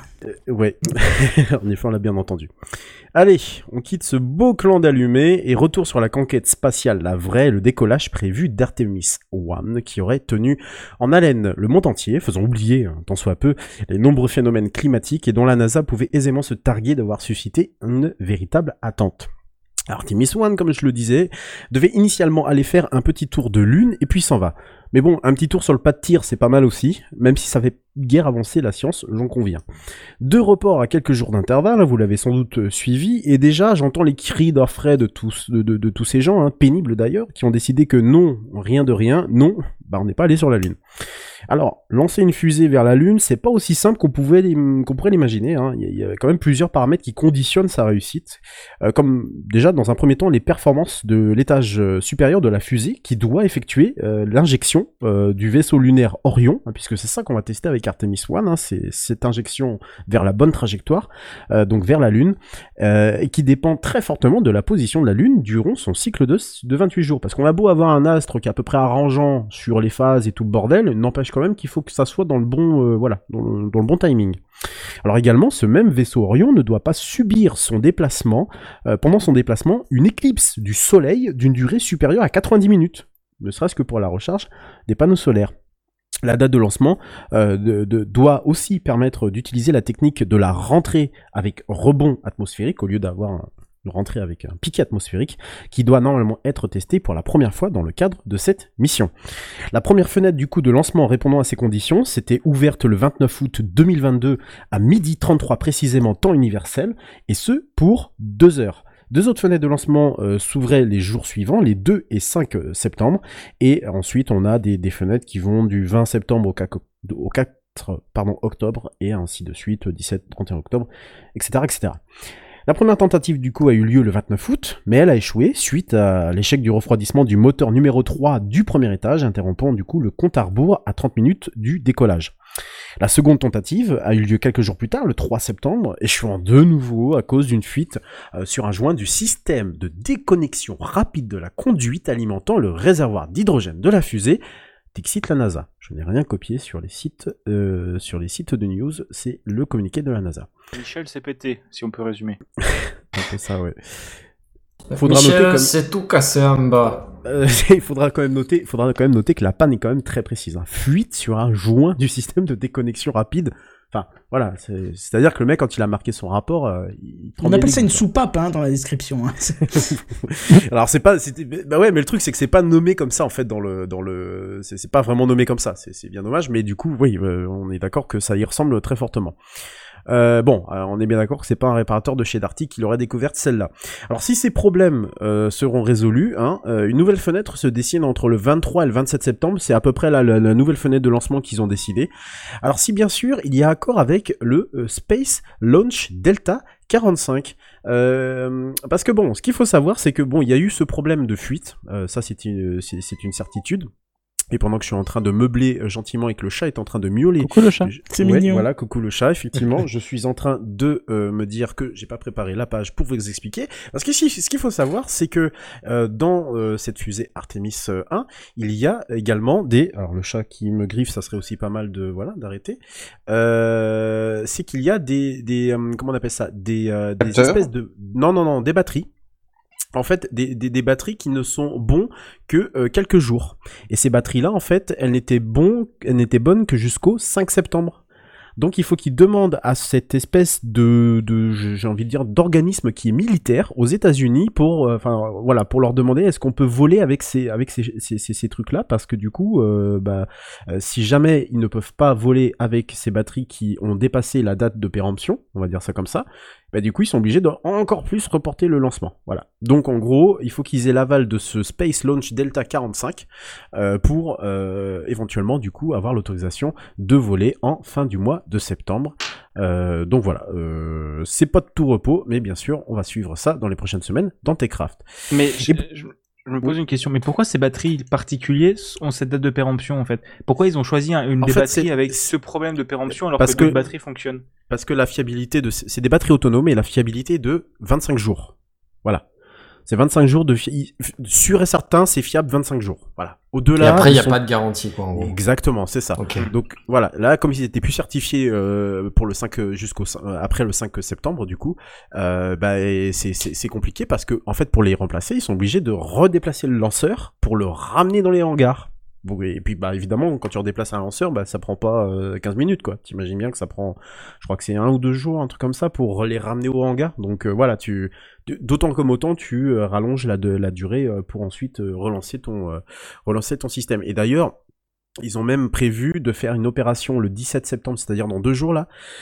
Euh, ils ont décidé de, de, de, de, faire de, de procéder aux réparations justement des joints d'étanchéité dont on parlait euh, tout à l'heure, qui donc a fait foirer le second lancement. Donc voilà, affaire à suivre et bi- bien entendu, on le suivra ici dans euh, Techcraft. faut savoir que Artemis 1 ne part pas parce qu'il y a énormément de capteurs dessus. hein. C'est justement oui, parce qu'il y a énormément de capteurs qui trouvent énormément de problèmes. De toute façon, il y a énormément de capteurs. C'est et on le, repl- on le, rep- on le précisera jamais assez. C'est le plus gros euh, lanceur jamais conçu par l'homme. hein. Euh, Je pense que SpaceX ils peuvent aller, ils peuvent aller se rhabiller. Je pense que ça leur a mis une petite claque dans la dans la dans la tronche.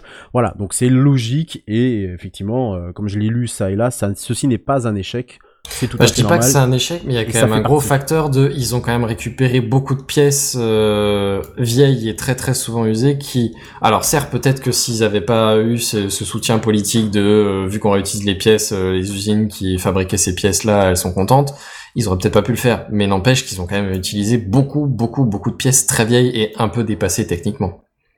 Bah, en fait, les, les, ces, ces, ces, bat- ces batteries dont on, dont on parle, c'est- eux qui euh, sont euh, aussi à l'origine du système en fait qui permet d'autodétruire le lanceur si jamais il y a un problème. Hmm. Donc si ces batteries-là, si tu veux, tu peux plus les contrôler. euh, Si, si ces batteries-là ne sont plus capables d'envoyer l'impulsion euh, et que du coup le lanceur tu le Certes. retrouves sur le, voilà. Donc bon, il y a quand même un minimum de, contrôle et de sécurité que je trouve quand même qui est assez euh, assez génial et euh, surtout, voilà, enfin voilà, sur- surtout dans un contexte de, on veut lancer des, des hommes sur euh, sur la lune. Mais je comprends effectivement. euh, je crois qu'ils ont utilisé euh, quelques technologies de Saturn V hein, qui datent quand même. Ah mais mais quasiment 70. l'entièreté du lanceur en vrai. hein. Non, pas l'entièreté. non. Les Non, non, non. moteurs, les réservoirs. Non, pas les un- moteurs, non. Non, non, Ah, non, si. bah non. Alors, Ah, si, non. si, si. Non. C'est des technologies révisées quand même. euh, Oui, bah vous, euh, vous- pas, pas, Euh, alors, mecs là, euh, mais Bon, on, on va, oui, voilà, on va continuer. votre on côté. Mais euh, vous. On- je, je, je voudrais bien avoir ta, la- ta source, mais euh, pourquoi pas. Euh, et pour terminer avec euh, donc du coup ces, ces, ces, ces news, un petite info qui, en ce qui concerne la mission Artemis. Euh, Il y a 13 sites d'atterrissage qui ont été sélectionnés par la NASA pour les futures missions habitées, des sites plus complexes que les précédents, car situés pas très loin du pôle sud, dans une zone où des cratères à l'ombre que l'on appelle aussi des pièges à froid, une ombre quand même qui a 160, moins 160 degrés, hein, faut pas exagérer, pourrait refermer en fait de la glace et potentiel- potentiellement pardon de la glace d'eau. C'est ce qu'on et donc ces zones sélectionnées par la NASA euh, offriront également aux astronautes quelques accès euh, par jour à la lumière du soleil avec bah, pour objectif notamment de fournir en énergie les équipements am- amenés pardon par les astronautes. Moi, je, Et moi, je suis quand même surtout vachement content de pouvoir vivre Artemis 13 en vrai avec Tom Hanks dans l'espace. hein. J'espère pas. J'espère pas. Et je ne pouvais pas passer à côté d'une découverte faite par les Chinois qui ont ramené, euh, voici euh, deux ans, non pas le, Covid, hein, mais des, échantillons en provenance de la face cachée de la Lune grâce à la mission Tianji 5, je crois d'ailleurs en avoir euh, parlé ici. À son bord, 1731 grammes de matière lunaire, une première depuis euh, 1976 et la dernière mission lunaire américaine, et un nouveau minéral découvert, la, changésite, une sorte de cristal, cristal, cristal transparent et incolore. Autre découverte, mais qui m'intéresse beaucoup plus, celle de la concentration d'hélium 3 sur ces mêmes échantillons. Je vais pas vous l'apprendre, c'est quand même une sacrée source de, convoitise, hein, l'hélium 3. C'est une, tout simplement l'une des clés de voûte de la fusion nucléaire, hein, qui, euh, je pense qu'on commence vraiment à en, par- en parler en ce moment, là, enjeu majeur pour un nouveau type d'énergie que des nations aussi puissantes qu'inquiétantes essayent de maîtriser. Selon des estimations, la Lune en contiendrait 1,1 million de tonnes, là où sur Terre ce composé est quasiment absent et uniquement dans l'atmosphère. Sans entrer dans des détails techniques, bien entendu, et parce qu'il est, il est presque, enfin, il est bien, il est l'heure euh, de toute façon. Euh, la fusion nucléaire entre le deutérium, appelé aussi eau lourde, et l'hélium 3 est capable de libérer l'énergie colossale de 164,3 mégawattheures par gramme d'hélium 3. Avec ces, avec ces échantillons, la Chine peut commencer à calculer les paramètres permettant son extraction de la Lune, qui sera de toute façon forcément très coûteuse, car il faudrait traiter 150 tonnes de régolithes pour n'extraire qu'un seul gramme d'hélium-3. Mais, et vous me voyez venir, si la Chine réussit ce pari, elle deviendra tout simplement la première puissance économique sur Terre, et ça, ça engendrera très certainement des conflits. Ça n'est pas le futur, car c'est une affaire qui aura lieu demain, dans euh, très probablement les 50 prochaines années. Et puis bah je, dernière partie de ce space- spacecraft de rentrée avec quelques rocos. Euh, bah jingle patron pour la dernière partie. Alors j'ai décidé de vous faire deux petites recos très très rapidement. Euh, je vois que l'heure tourne. Euh, premier choix, il s'agit d'une chronique diffusée euh, sur France Culture cet été et disponible en podcast euh, qui s'intitule Un été dans les étoiles.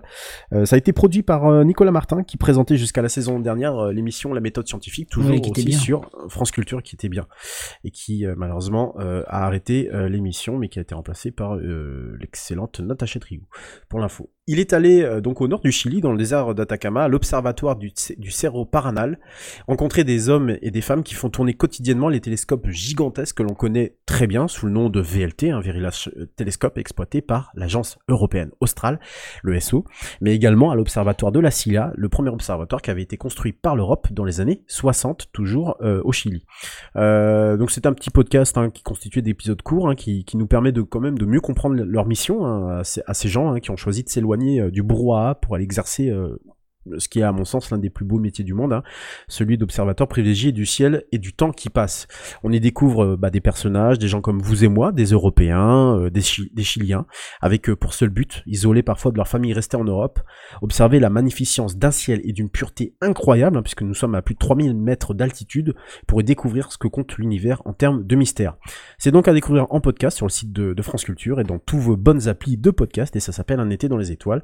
Je salue au passage, s'ils nous écoutent, pense pas, hein, mais je ferai la mention sur Twitter au cas où, Nicolas Martin, pour qui j'ai une grande admiration et à qui je souhaite un bon courage dans l'adversité et pour la suite. Côté écran, et pour terminer ce désormais trop long spacecraft de rentrée, j'ai à peu près tenu les délais, une série dont j'ai déjà parlé ici, For All Mankind. Le pitch, il est simple. Que se serait-il passé si les Russes avaient posé le pied sur la Lune en premier?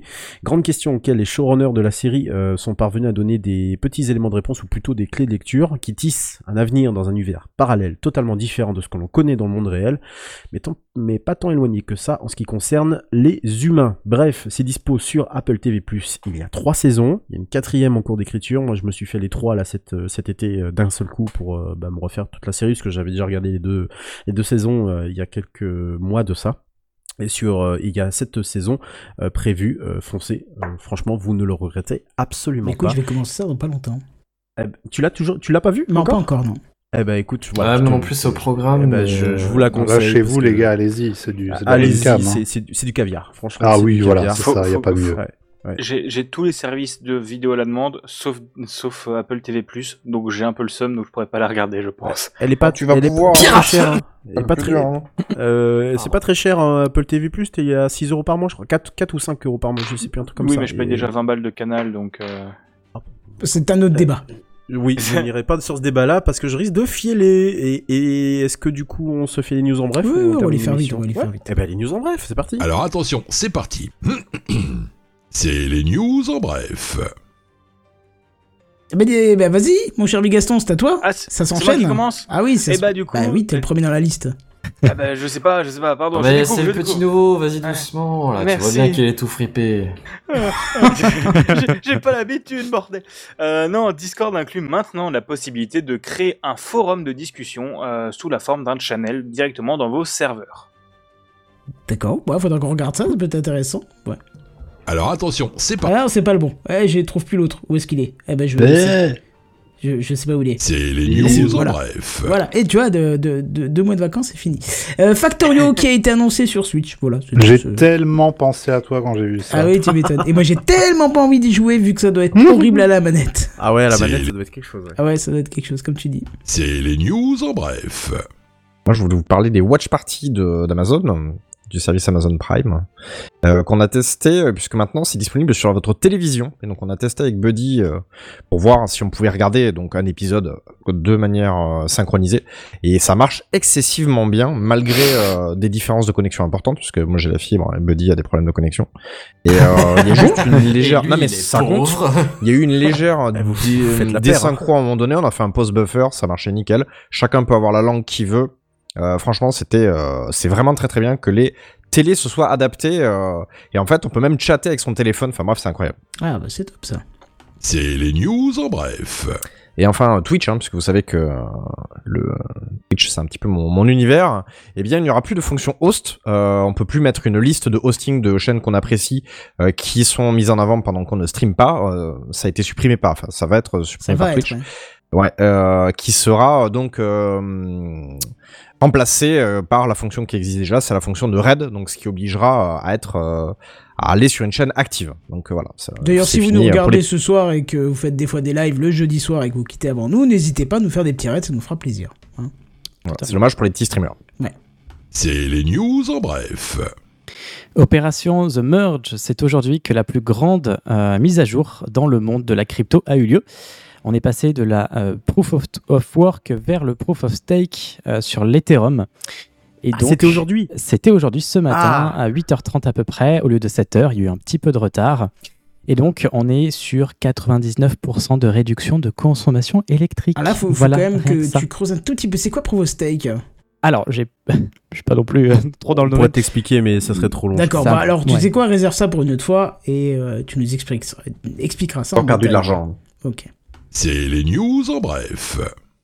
Adobe s'offre Figma pour Ah 20 milliards de dollars. T'as le droit de te demander ce que c'est Figma ou t'as pas creusé ou... Figma, si, si, je sais ce Ah. que c'est. C'est un logiciel de. C'est un petit soft, un- une web app en plus de, de, de conception. De conception, prototypage, un de peu, prototypage, ouais. Pour faire D'accord. des maquettes web, des choses comme ça, qui est très très en vogue en ce moment dans le domaine. Et voilà, Adobe J'ai vu une image passer sur Twitter il y a deux minutes où il est marqué Figma, nous sommes indépendants, nous le resterons. Adobe, voici 20 milliards. Très Ouais, bien. c'est clair. et, et- et- et Figma avait l'avantage d'être vachement plus clean que le concurrent Adobe XD et surtout vachement moins cher parce que c'était genre 10-15 euros par utilisateur par mois. Mon Dieu. Ouais, bah là, ils vont alors rajouter là- leur fonction de cloud de merde, et puis... ça. euh, Et non, mais c'est... C'est la fin du logiciel. J'ai vu une. Ah oui, oui. Il y a Framasoft qui ont partagé une alternative open source. J'irai tester ça. Ah oui, bah il faudra que tu nous en parles parce que moi ça m'intéresse ce genre de choses. Oui, moi aussi, c'est quoi? Euh, je l'ai. Alors, je l'ai sur mon téléphone, mais mais mais je connais bah, pas tu- le nom. Mais Voilà, tu Mais nous diras en off et puis tu nous prépares un truc euh, si t'es ok pour euh, une prochaine fois. Ça vous va? C'est bien comme ça? Allez. Impeccable. Ok, donc je pense que ça signifie euh, peut-être euh, la fin. Oh de- là là, qu'est-ce que j'entends? C'est la fin de l'épisode. ce, premier On vous laisse, épisode les gars de rentrée qui s'est plutôt bien passé puisque nous avons dépassé euh, nos attentes et surtout l'horaire euh, théorique de fin. Bah quoi, c'est vrai. Ah, ça, c'est Ouais. une légende urbaine, ça n'existe Oui, pas. et 10 Bah minutes non. ça va, on a fait largement pire. Hein, euh, Mais oui. voilà. Oh oui. Bon, en tout cas, ça nous a fait plaisir d'être là. Bigaston, ça va, ça s'est bien passé ta première? Bah écoute, euh, très bien. Tu as bien été introduit? Oui, euh, tu t'es bien introduit auprès de moi. euh, C'était euh, c'était très bien. Ah, bah super. Pour une fois que tu fais pas de vanne sur ma famille, ma mère ou mes- ma grand-mère. Ah, bah non, ça vois, c'est Ça, ça. un sacré manque de respect de sa part, je dois bien le constater. Ça c'est en off, ça, c'est pas, c'est pas en live quand même. On a un petit Ah peu ouais, d'éthique euh, en live. Un Enfin, petit on essaye un d'en montrer. Juste un peu. Juste un peu. C'est ça. Bon bref, en tout cas c'était sympa pour ce premier épisode de la rentrée, vous avez été pas mal euh, du côté outre-Manche à nous écouter, je ne sais pas pourquoi, un bug de Twitch, euh, le changement de nom de chaîne, en tout cas je ne sais pas si de l'autre côté Brexit. vous comprenez le français, mais en tout cas on vous accueille, euh, n'hésitez pas Elisabeth. Et euh, vous redirigez vers le podcast si vous avez loupé un bout, il faut encore que je remercie Loli pour ses excellents... Merci, Loli. Et euh, je dois dire de la part de Dewey qu'il a des cheveux, voilà. Merci. c'est- Il veut un mulet. Non, ça. non, vraiment, il y a une histoire de fierté blessée, là. Non, non, non, mais Ouais. la semaine prochaine, vous découvrirez l'avatar. Voilà, y a pas de problème. Le nombre de fois tu l'as dit, le euh, titre de son Non, non, mais c'est pas grave. hein. c'est ça. ça. J'aime beaucoup Krillin, excusez-moi. J'ai une histoire à, à écrire. Bon bref, on en rediscutera, ça c'est pas un problème. Pour l'instant, ce que je vous propose, c'est euh, qu'on se laisse pour ce soir. Et puis bien sûr, on se retrouve jeudi prochain en live, en attendant en podcast et aussi sur le net, euh, sur Twitter, par exemple, euh, twitter.com slash techcraftpdc. Et surtout, la semaine prochaine, dès 21h en live. Et sur ce, on vous dit à plus, bye bye Bye bye. Ciao. Tout le monde.